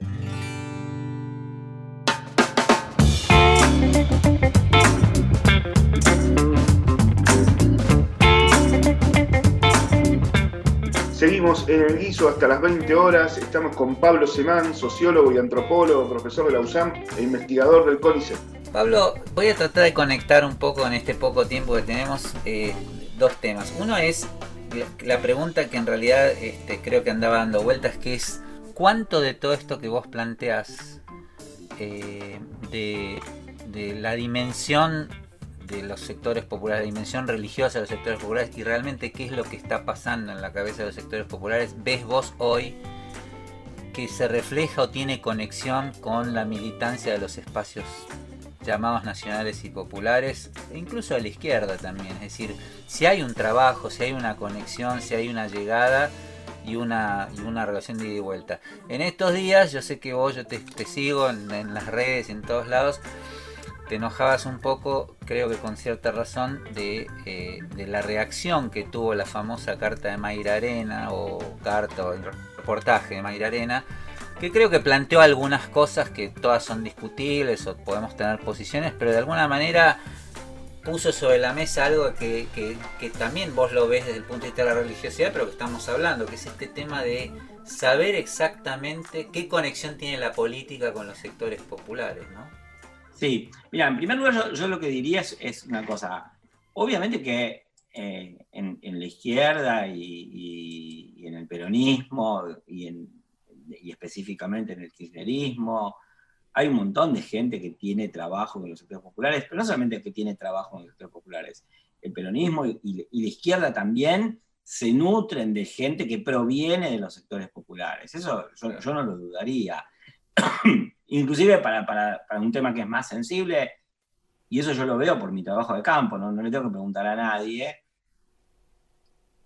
hay muchas variantes de feminismo enraizadas y engendradas en los sectores populares. Yo escribí sobre eso no hace 5, no hace 10, no hace 12, sino hace 25 años. ¿No? Eh, entonces, a, mí no, me vengan a contar. Incluso hay pibas de, de los sectores populares que adoptan como modelo de feminismo uno más contemporáneo, que tiene que ver con uno, digamos, más radical, más objetor de género, eh, pero, pero, pero viene de antes, pero viene de antes. Entonces yo, yo eso, digamos, no niego ni, ni, ni el enraizamiento popular del peronismo, ni de la izquierda, ni la existencia de expresiones de todo tipo feministas. Hay feminismo sin marco teórico, hay una cosa que yo llamo mujerismo, que es importantísimo y que fue la base del éxito para mí de, de Ni Una Menos, donde había mucha gente que venía de los sectores populares en, en el Ni Una Menos, e inclusive organizada por iglesias católicas y evangélicas. Eh, lo que a mí me parece es que a veces ciertas expresiones militantes, eh, muy eh, urgidas por su propia coyuntura política, en tanto coyuntura militante, que es tener que reivindicar un candidato en un momento y hacer valer eso en la interna partidaria y ante el resto de la sociedad, invocan una representatividad popular mucho más amplia que la que realmente tienen. Y un reconocimiento y un enraizamiento que no solamente es más alto, sino que, que, que el que tienen, sino que, digamos, eh, invoca una homogeneidad que no existe. ¿no? Entonces ahí empiezan los malos entendidos, por un lado. Y por otro lado, también es cierto que, a ver, esto, yo, yo lo dije antes de la elección, así que, y está grabado. Yo dije, lo que pasó con la foto orada, el voto propio. Yo vengo discutiendo desde mayo con compañeros a los que les decía, miren, eso de peronismo unido no pierde es una mentira. Los electores peronistas no son lo mismo que los candidatos peronistas. Y eso de que la vacuna se puede electoralizar, también yo dudo, y la reactivación no se va a sentir. Así que no es que yo lo dije ahora que con el diario del lunes, no me vengan con, con esa historieta, ni que le estoy pegando a los caídos, ni nada. Yo creo que hubo síntomas importantes de desconexión en tres círculos de las militancias o de la política, que es, hay uno que es el nanoclima, que es los jefes políticos nacionales y sus mesas chicas. Hay otro que es el mesoclima, que son los jefes políticos autónomos que van alrededor de los jefes políticos nacionales y sus respectivas mesas chicas. Y después están las agrupaciones sociales, territoriales, que conforman una especie de microclima extendido.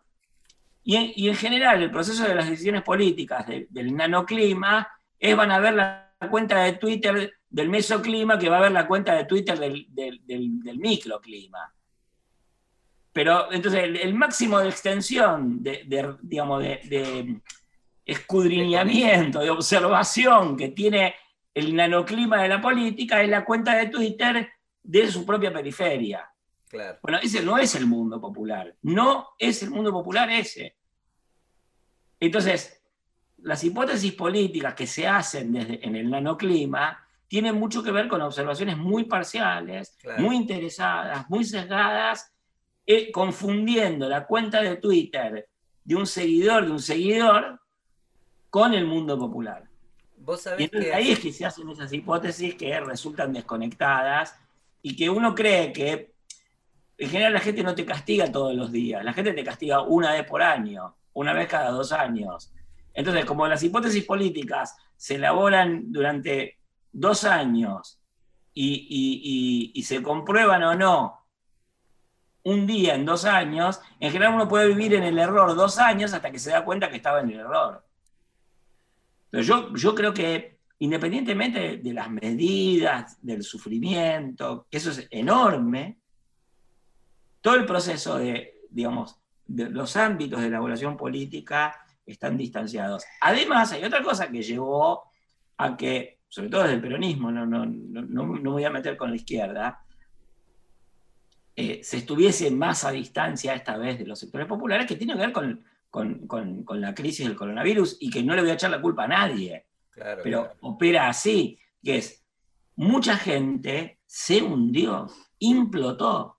Entonces la distancia que tenía la política respecto a la gente aumentó. Una es que aumentó la distancia física, porque el- el- la última periferia del clima de la política quedó más a distancia estructuralmente, pero además quedó a distancia anímicamente, la gente estaba reventada y había gente que hablaba como si estuviese en un cumpleaños. Y, yo tengo, o sea, yo intervine una vez en una reunión de militantes y yo dije, tenemos que acompañar a la gente en posición de duelo, tenemos que estar vestidos de negro, y yo lo creo así, porque este es un momento de una tristeza enorme. Y mucha gente me dijo pesimista preventivo, no, no, no, no, me dijeron maricón porque, por- porque digamos, eh, no, no correspondía a- a- a- al contexto contemporáneo, pero en realidad me dijeron eso, también me dijeron eso. Derrotista. eh, yo creo que, que hay mucha cosa de ser hincha de la hinchada, ¿no? Que, que, que funciona en contra. Bueno, la, la única verdad es la realidad, así que la realidad indica lo que estamos hablando, ¿no? ¿Cómo, cómo, perdón? Que la única verdad es la realidad, y es lo que sucedió, una realidad adversa. Entonces yo, yo creo que nosotros dejamos de acompañar ese dolor. Claro. Era, era muy difícil hacerlo, eso yo lo entiendo. Pero también es como que, justamente en ese, en ese contexto que ya es de disociación entre las fuerzas políticas y, y los grupos sociales, porque las fuerzas políticas engendran intereses propios, eso es Sí, imposible sí, que no ocurra. sí, claro, bueno, en un contexto de aislamiento social, donde vos no sabés lo que le pasa al otro y donde el otro está metido para adentro obligatoriamente por la pandemia, pero metido para adentro por su propia depresión, esa conexión se pierde más. Y yo creo que todo lo que dijo Mayra Arena tiene que ver con eso. Sí. Yo hoy estuve corrigiendo eh, el cuestionario de un focus que hace un, un grupo, digamos, un grupo de encuestadores y se olvidan de preguntar por la seguridad. Claro. No es que preguntan y minimizan el dato, ni siquiera se, se les ocurre preguntar. Y uno sabe que el conurbano está explotado. ¿no? Y así uno podría hacer con todo. Entonces yo creo que ese es el contexto de las quejas de Mayra Arena, a la que se le atribuyó, además, incorrectamente, ser antifeminista o eh, ser retardataria en la agenda de género. Lo único que dijo es, a mí me parece perfecta esa agenda. La- y la otra, porque se nota mucho que una está más desarrollada que otra. También es cierto, es más fácil desarrollar una que otra, aunque la eficacia de, de- de la agenda de género requiere de miles de años también, porque es un proceso de conversión de la sociedad. Y, y por eso no hay que retardarla, yo eso no, no- no- no lo discutiría. Tampoco creo que Mayra Arenas diga que está mal eh, desarrollar esa agenda. Lo que ella Es dice que es, también es, es interesante, social- es, es interesante lo que decís Pablo, porque la discusión que yo tuve algunas peleas también con compañeros es, es la otra, ¿no? Fue, abrió la puerta de, ah, bueno, bueno, entonces las prioridades, entonces uno tiene que retardar la la- determinadas agendas, que hay agendas que llevan su tiempo y que además a veces ni siquiera eso en la historia institucional de la ampliación de derechos, eh, hay miles de ejemplos. No son una demanda masiva ni inmediata y sin embargo son más rápidos por ahí la adquisición de determinados derechos que unos que otros. Digo, la idea sí. de retardar también tampoco es, es- eh, creo que no era ese el planteo y no es, pero No, bueno. no, no era de ninguna manera el planteo. Pero además hay otra cosa que es, yo creo que, eh, digamos, los que plantean que las agendas se restan son los que la criticaron a ella. Eh, Porque incluso yo diría, a mí me parece, lo voy a decir con, con humildad que no es lo que me caracteriza, me parece, tengo la impresión que tal vez ocurrió que el gobierno ofreció una agenda eh, que tenía que ver con la diversidad y el género. Yo no digo que sea así, pero que el gobierno a veces la ofreció como compensación de que no ofrecía la otra. Entonces, los que piensan que están divididas o, confrontadas o que entran en suma cero esas agendas, son los que la ofrecen de esa manera. Eso por un lado. Y por el otro, está, hay otro problema, que es, yo tiendo a ver, que a veces lo he visto, no, no todas las militancias feministas son iguales, aparte, y, y- y- y por ahí a veces los, los- los malos ejemplos son muchos menos que los buenos. Yo lo único que digo es esto, hay feminismo, o sea, una cosa es hay feminismos de vocación popular que buscan enraizarse en el pueblo. Y además hay feminismos originados en los sectores populares, que era lo que yo decía antes. Entiendo. Que yo los vengo viendo hace 25 años y existen desde antes, además. Sí, sí. Bueno, es que cuando confluyen, es que cuando no- confluyen ambas cosas, es- claro, cuando confluyen ambas cosas es el momento ideal Claro. de la política. No sé, yo en- estuve a fin de año en varios asados de militancia donde había chicas pañuelos verdes y chicas pañuelos celestes del peronismo y nadie se trataba ni de asesino ni antiderechos. No, claro, claro. ¿no? Y- y- y- y todo el mundo sabía que tenía intereses en común, como grupo social y como mujeres. Y como mujeres.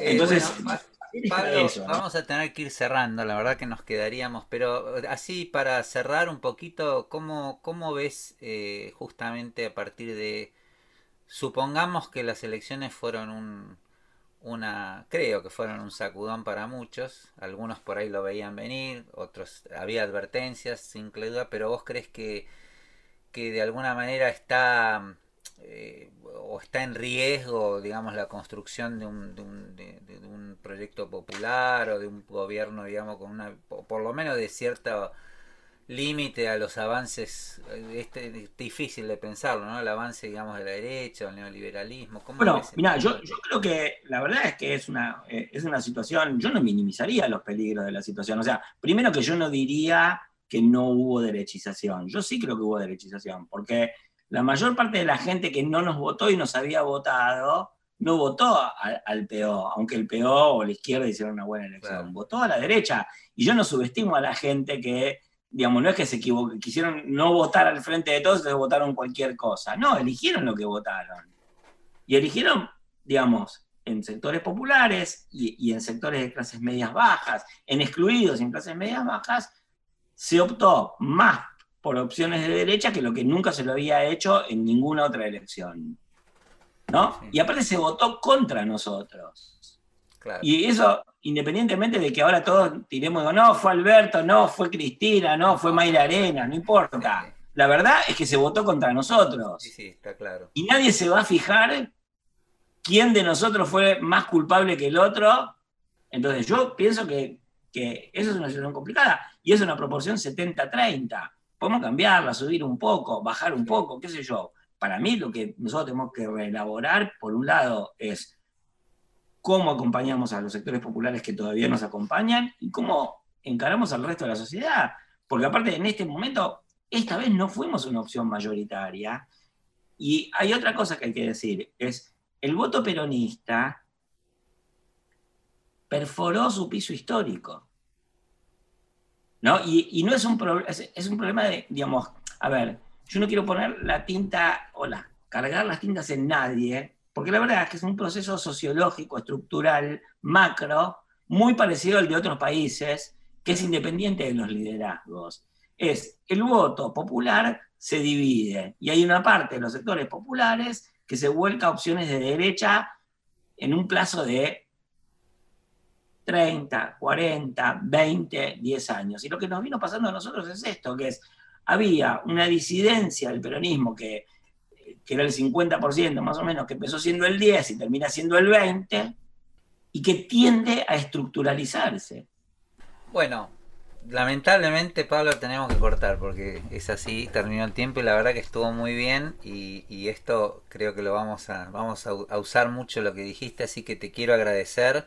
No va a ser la última vez, ya te lo advierto, seguramente te vamos a estar invitando nuevamente y te agradecemos la mirada, lo que estás haciendo, tus libros para, por lo menos para muchos de nosotros también es, es eh, una atención sobre cosas que a lo mejor este, a mí me sigue asombrando cómo hay discusiones que todavía seguimos dando hace tanto tiempo, pero bueno, así es la, la política, pero algunas cosas nuevas y novedosas que, que son muy importantes. Así que te agradezco y está abierta la invitación. Y antes de cerrar te tengo que hacer, porque ya es un hábito del programa, esto se llama el guiso y a todos los invitados le preguntamos lo que se llama la pregunta guisera, que es ¿cuál es tu comida preferida? Tres. Yo soy cocinero y comilón, así que Ah, muy bien, muy bien. Y entonces, las pastas con salsa, muy bien. el asado Ajá. Y, y una cosa muy cheta, que me gusta la manteca con trufas. Ah, ma, bueno, eso es tremendo. Bueno, hay que, hay que un día tenés que pasar la receta. Muy bien, pero veo. Pero No, no, no, muy- hay que comprarle, cuesta carísimo. Pero pero- podríamos decir que lo tuyo casi es una síntesis peronista, porque tenés todos los sectores, tenés los sectores populares con, con el asado, la pasta, los sectores medios y los sectores... este, La ventaja de, de la, de la manteca con trufas es que es una sustancia tan potente, tan potente, que con muy poco sí. le das aroma, sabor a, Muy bien. a- a un- a muchos platos, ¿no? Entonces podés comprar, yo tengo, no sé, un, un- un tarrito de, de 30 centímetros cúbicos y lo tengo hace dos años y lo uso todo el un poquitito le pongo, Bueno, porque es lo- olor a gas. Lo pondremos en la lista. Bueno, te agradezco mucho, Pablo. Muchas gracias por tu tiempo y te esperamos la Bueno. próxima. Muchas gracias a ustedes, hasta luego. Bueno, y vamos ahora a un tema musical con Leo Fernández eh, para seguir en el guiso. Vamos a ir ahora a escuchar un tanguito eh, con un artista. Yo hace poco que lo, lo conozco, lo conozco por una nota que ha salido en página 12, bueno, y me puse a investigar quién era. Estamos hablando de Juan Batuone. Juan Batuone es, una, es un artista que pese a casi 50 años de carrera y de tocar con grandes como Edmundo Rivero, Alberto Marino, Floreal Ruiz, eh, es ahijado artístico de Rubén Juárez, con casi 50 años de carrera solo tiene tres discos eh, editados. Su primer disco recién en el 2005 lo editó, que es el, tema que vamos a escuchar hoy, es precisamente de ese disco, Tangos al Mango se llama. Eh, persona polémica, incluso eh, ha compuesto más allá de, su carrera musical en el tango, compuso música para varias obras teatrales de Gerardo Romano. Alguien contestatario, introdujo en el tango temáticas que hasta entonces eh, no se hablaban en el tango, ¿no? Fundamentalmente puede ser la, como, no puede ser, como la desaparición forzada de personas durante la dictadura militar y la homosexualidad cosas que en el tango este, no, no son muy, muy escuchadas, ¿no? Bueno. Vamos a escuchar entonces a este gran artista no tan conocido, Juan Batuone, con su tema Ni olvido ni perdón. Era el otoño en Buenos Aires. Solo nadie. Como el buzón que está en la esquina. Alma mía. Ahí va mi gente con total desilusión. Con los vestigios de su amarga desazón. Y a pesar de eso mis fantoches buscan la risa del corazón. Que ya no vengan con cuentos, es una cuestión de evento. Si lo que falta es amor, me hago eco de García.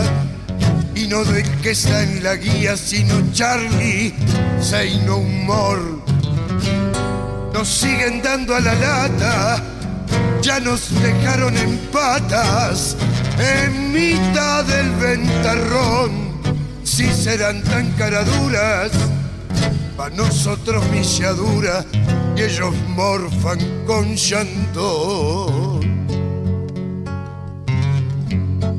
No me resigno a tanto espanto,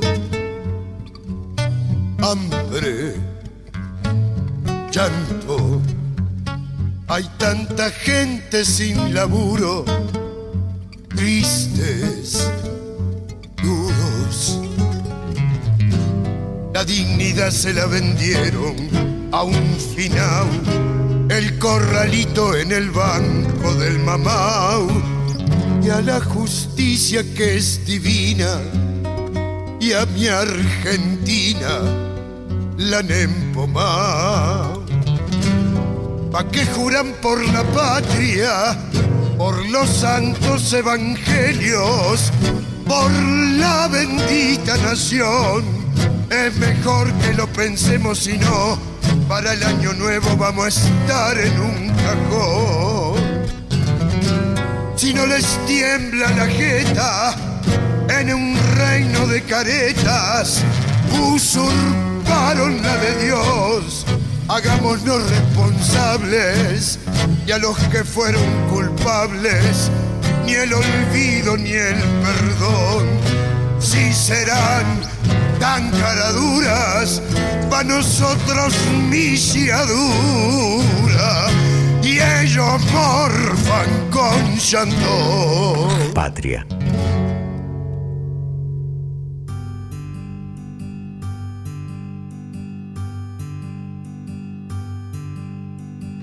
Bueno, y seguimos en el guiso. Nos pueden seguir hasta las 20 horas, como siempre, eh, por las redes, en Twitter, en Instagram, guiso el guiso. Y estoy hablando yo porque este es el momento de la columna que, la que a mí me gusta decir que viene por abajo, de Leo Farías. Y en la columna de Leo Farías hoy tenemos un invitado que es Ricardo Díaz, que es un ciudadano, vecino, habitante, como querramos llamarlo, de nuestra querida ciudad de Buenos Aires, de la Comuna 10 y que integra el Consejo Consultivo Comunal. Y vamos a charlar eh, con él y con Leo eh, justamente el tema de en qué anda la ciudad y también todo el tema del interconsultivo y las cosas que están sucediendo en la participación ciudadana. Así que bienvenidos eh, Ricardo y hola Leo, este, este es tu momento. Bueno, eh, vemos que en la ciudad de Buenos Aires, en materia de, participación, la cosa sigue eh, de mal en peor, para decirlo hablando mal y pronto, y dentro de unos días eh, todos los consejos consultivos de las comunas se juntan en un ámbito que se llama interconsejos. Y eh, todos juntos llaman a una conferencia de prensa para contar un poco el marco general y para reclamar la jurisdicción presupuestaria al gobierno de la Ciudad de Buenos Aires. Los consejos consultivos se componen de vecinos y vecinas que quieren participar y que quieren efectivizar la descentralización en la ciudad como debe ser, como es por ley, y que no se estaría dando ya hace casi 10 años de la puesta en, marcha de las comunas. Para eso, como decía Roby, está con nosotros Ricardo Díaz, vecino y, miembro del Consejo Consultivo de la Comuna 10. ¿Qué tal, Ricardo? Buenas tardes.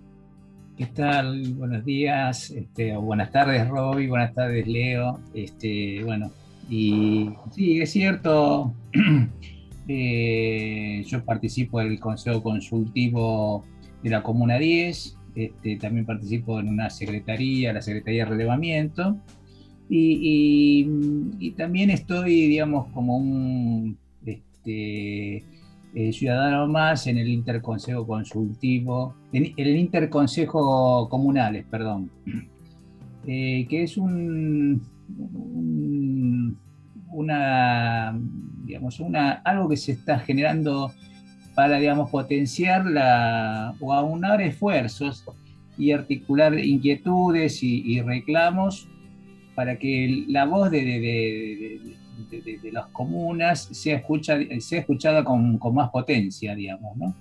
Eh, eh, ya que, digamos, bueno, la ley de comuna todavía no, no, no está en su, en su pleno vigencia, digamos, ¿no? Si bien, digamos, obviamente están la- las elecciones de, comuneros, en fin, pero lo que es eh, la voz de los vecinos se escucha muy poco. Y esta, digamos, eh, justamente, ¿no? Los, el- los consejos consultivos que deberían dar recomendaciones a las juntas comunales son muy pocas veces escuchadas. Así que bueno, esa un poco, digamos, es como para arrancar, digamos, el, el- el diálogo entre ustedes, digamos, entre Sí, nosotros. te quiero, te quiero hacer una pregunta, Ricardo, ya que Sí. ustedes son los especialistas más en temas comunales y yo soy en esto un, un ciudadano. Eh, eh, varias cosas. Primera pregunta, ¿el interconsultivo es la primera vez que va a haber o ya había habido alguna... Este, En realidad, eh, eh, hace, digamos, eh, no tengo preciso, digamos, la, pero más o menos arrancó la primera mm, este, participación de interconsejos consultivos en, en aquella época que, que arrancaron con las inundaciones en el Ah, Maldonado. sí. Más o menos, bueno, ahí Claro. se, se juntaron muchos barrios y por, por lo menos tres comunas.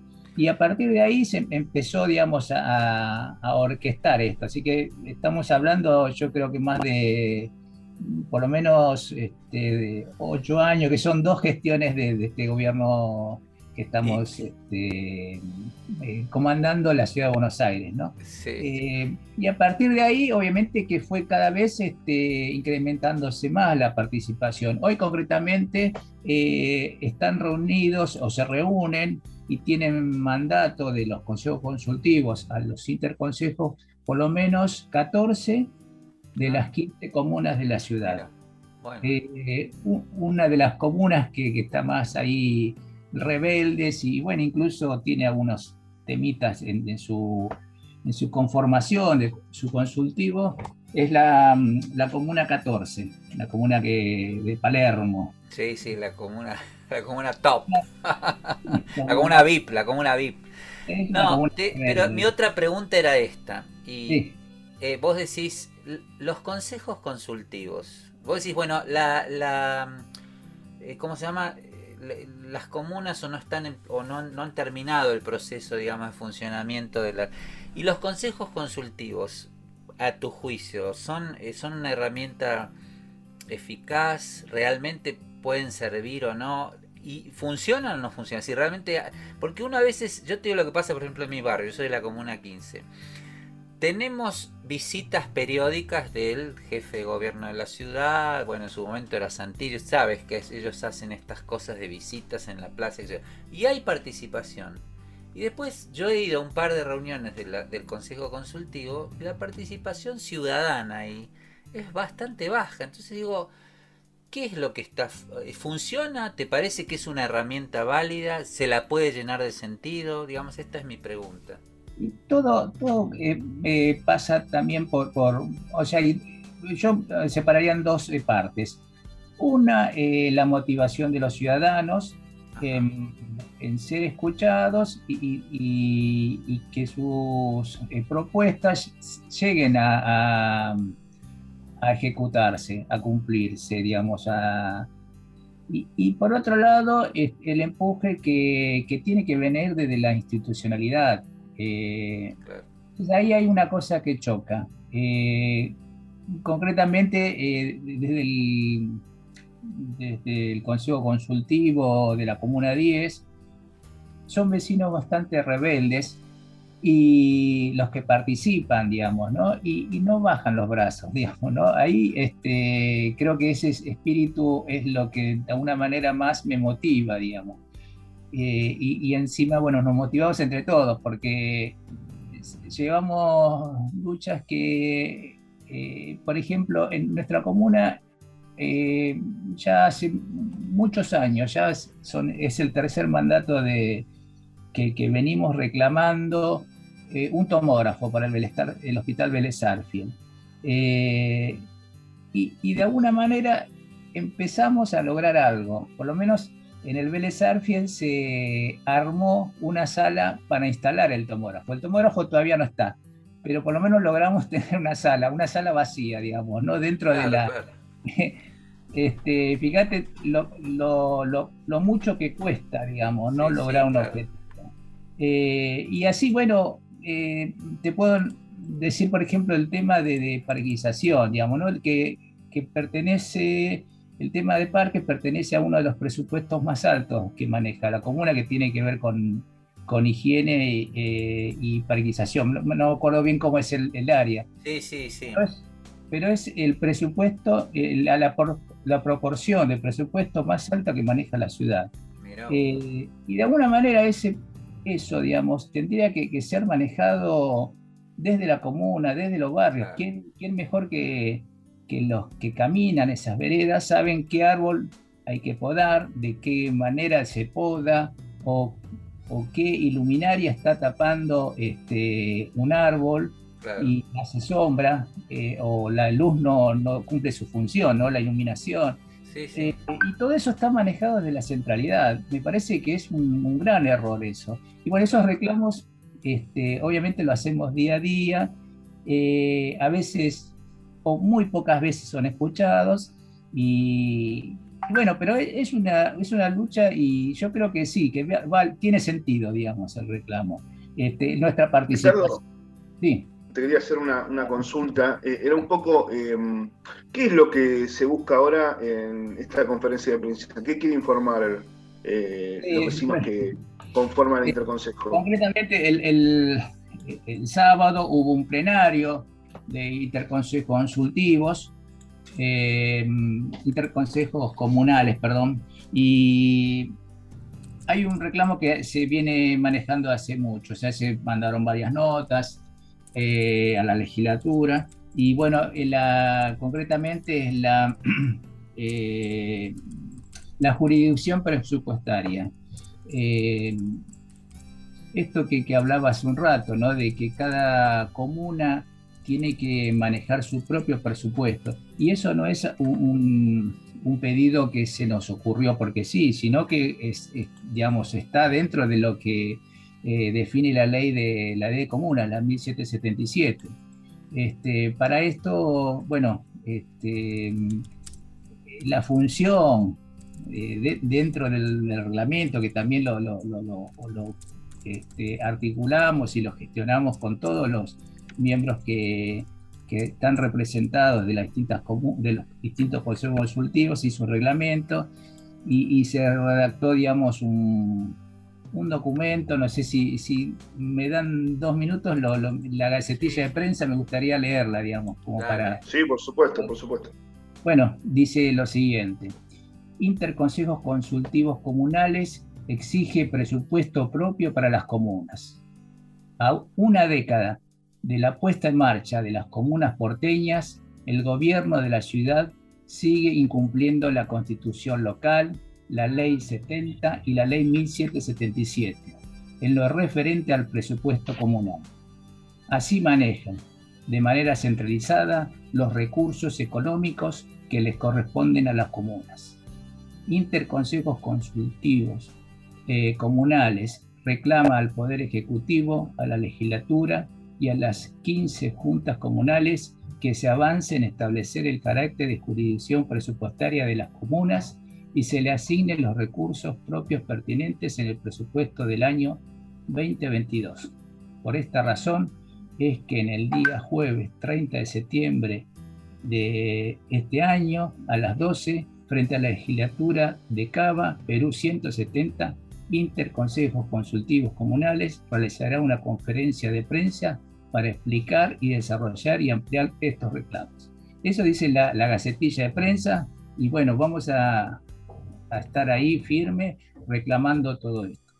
Si, Muy bien, Ricky, muy bien. Eh, bueno, eh, ¿y qué, mm, básicamente, qué esperan, qué respuesta esperan de- del gobierno de la ciudad? No, estimo que no es algo muy diferente a lo que viene sucediendo bueno, hasta ahora, pero no sabes por qué, digamos, el jueves sabes que hay este, reuniones de, en, en la legislatura, van a estar todos los legisladores presentes, bueno, y ahí obviamente este, vamos a, a- a alzar nuestra voz y nuestro reclamo, digamos, ¿no? Para que este, de alguna manera se cumpla esto.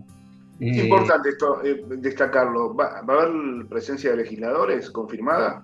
Eh, bueno, ya digamos, obviamente que hay, hay una parte de, no es la mayoría este, que, que gobierna la ciudad, digamos, ¿no? Pero sí hay legisladores que están de acuerdo con nuestros reclamos y seguro se van a, se van a acercar, van a estar, se van a mostrar su presencia y van a estar de acuerdo con, con este reclamo, digamos, ¿no? Muy bien, Este, reiterá el, el día y la hora. Sí, eh, jueves 30 de septiembre a las 12 horas, en Perú 160.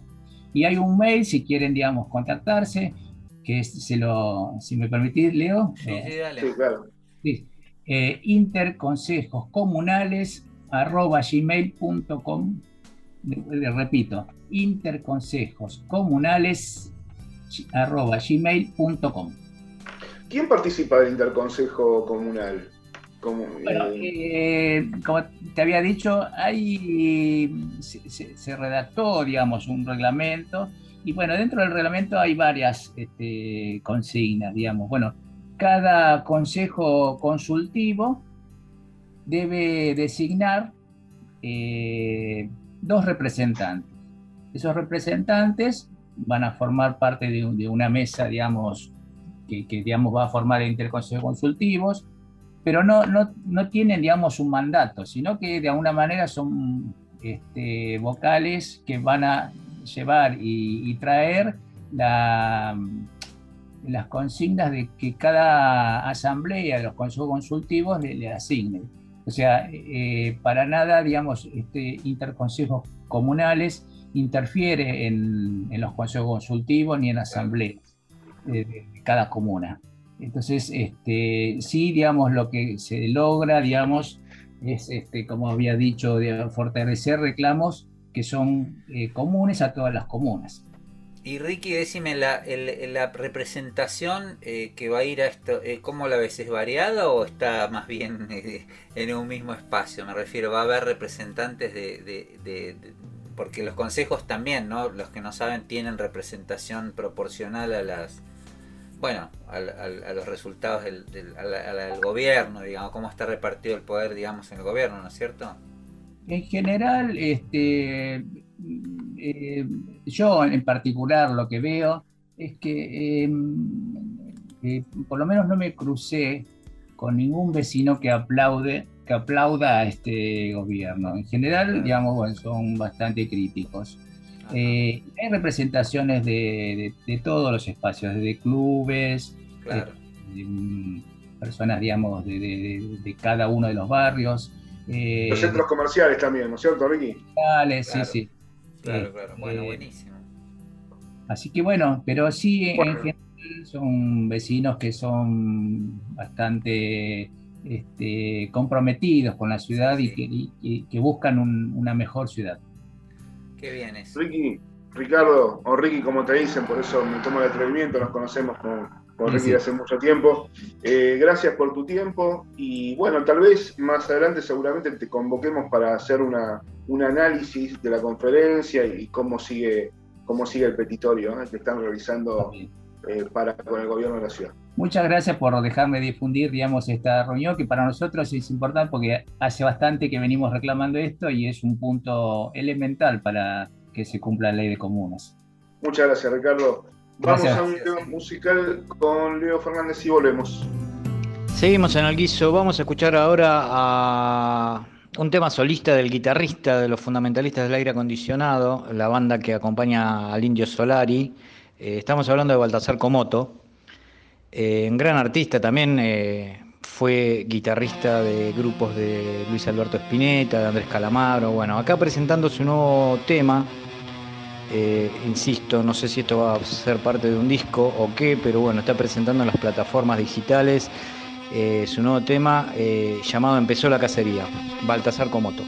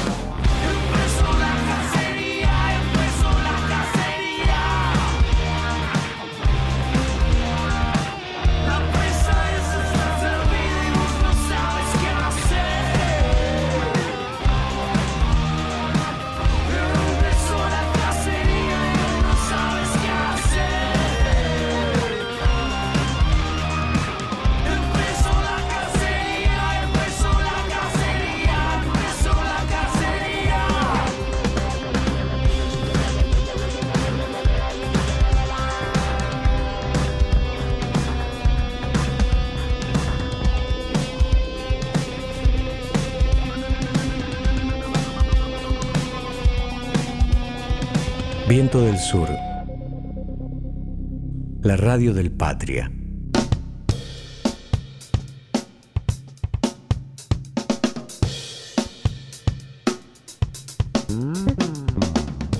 Llegamos al final, último bloque de esto que se ha dado en llamar el guiso, ¿eh? que vamos todos los miércoles de 18 a 20. Bueno, en el momento del cierre, te dejo, Robin, con, con las palabras finales del día de hoy. Bueno, creo que fue como siempre, ya, ya es redundante, digo, queda mal que diga yo que me encanta cada programa, pero como siempre me, me encanta la variedad. Hay que decir que si bien eh, nuestra realidad nos empuja siempre a cosas, este programa tuvimos un tiempo, me parece, Leo, para... No es que no pase nada en el país, pero por ahí para trabajar temas que son los que nos gustan en el guiso, más bien no tanto de coyuntura específica, sino charlar sobre temas que tienen que ver con, con lo que sigue sucediendo más allá de los hechos cotidianos. Y me parece que esta mirada sobre la ciudad, eh, sobre tanta gente, ¿no? compañeros y ciudadanos que no necesariamente sean de, de- del partido al que nosotros pertenecemos, que están preocupándose por lo que pasa en la ciudad, creo que es algo que es auspicioso, siempre es bueno. Y bueno, y después creo que fue muy rica la entrevista con, con Pablo Semán, porque la verdad que ese es otro aspecto, ¿no? De ver más allá de los de, de lo inmediato, qué es lo que está pasando, qué se va cocinando. Hoy fue un programa por abajo, para, para citarte a vos. ¿no? Claro, Me claro. parece que estuvimos viendo lo que va pasando en la trama de la sociedad, y esos son los que a mí me gustan mucho también, ¿no? Sin dudas, sin dudas. Hoy también, bueno, nos faltó eh, la columna económica, que ya, como siempre, la semana que viene retomamos y estará, como siempre, a cargo de la compañía Provincia Gutiérrez. Hay que decir que sí estuvieron, como siempre, Caro, Caro Casagni y Mariana Ponce de León en la producción, que también eh, quien hace posible que este programa salga al aire de la manera que sale, y eso es muy bueno, muy bien, es Diego Cisternas y Leo Fernández musicalizando, como siempre, todos los miércoles el guiso. Por supuesto, los invito a que se queden eh, por la radio del Patria, por Viento del Sur, a escuchar Pedagogía Desobediente, un programa que llevan adelante Susana Reyes y Alberto Sileón. ¿eh? Les dejo un saludo grande y nos reencontramos eh, el próximo miércoles a las 18 horas. Ahora sí, muchas gracias, que tengan muy buena semana y mejor fin de semana. Chao. Bueno, nos vamos despidiendo de este guiso de 29 de septiembre con el último trabajo que grabó la señora Mercedes Sosa, el disco editado en el 2009, el disco llamado Cantora, que es un disco doble en el que Mercedes graba duetos con distintos referentes de, la música. En este caso vamos a escuchar eh, el que grabó con Gustavo Cerati, el tema del propio Cerati, eh, Zona de Promesas, acá interpretado por Mercedes Sosa y Cerati. Será hasta la semana que viene. Pásenla bien. Besos y abrazos. Mamá sabe bien, perdí una batalla. Quiero regresar solo a besarla.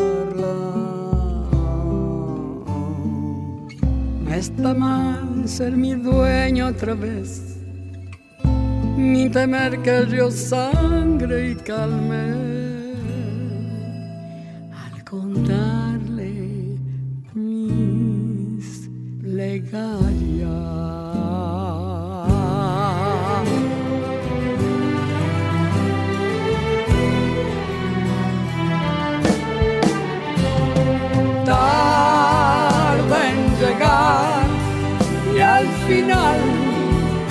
Al final hay recompensa.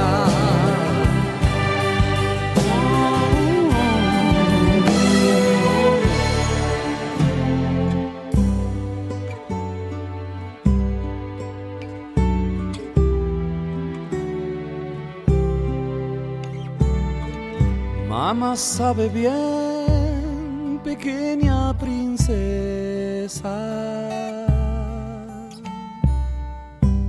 Cuando regresé, todo quemaba. No está mal sumergirme otra vez, ni temer que el río sangre calme. Sé bucear en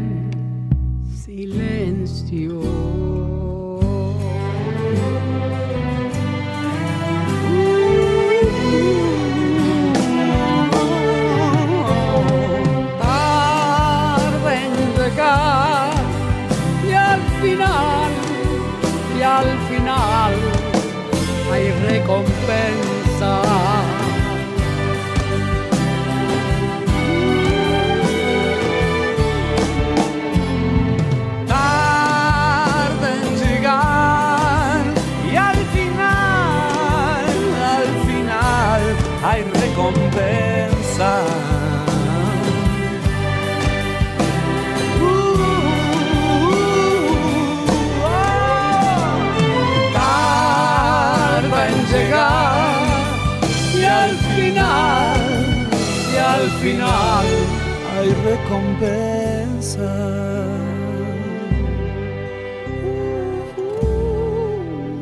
en la zona de promesa. La zona de promesas. En la zona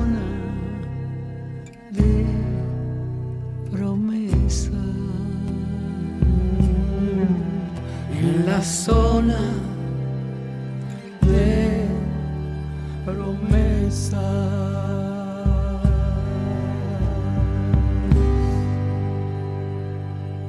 Patria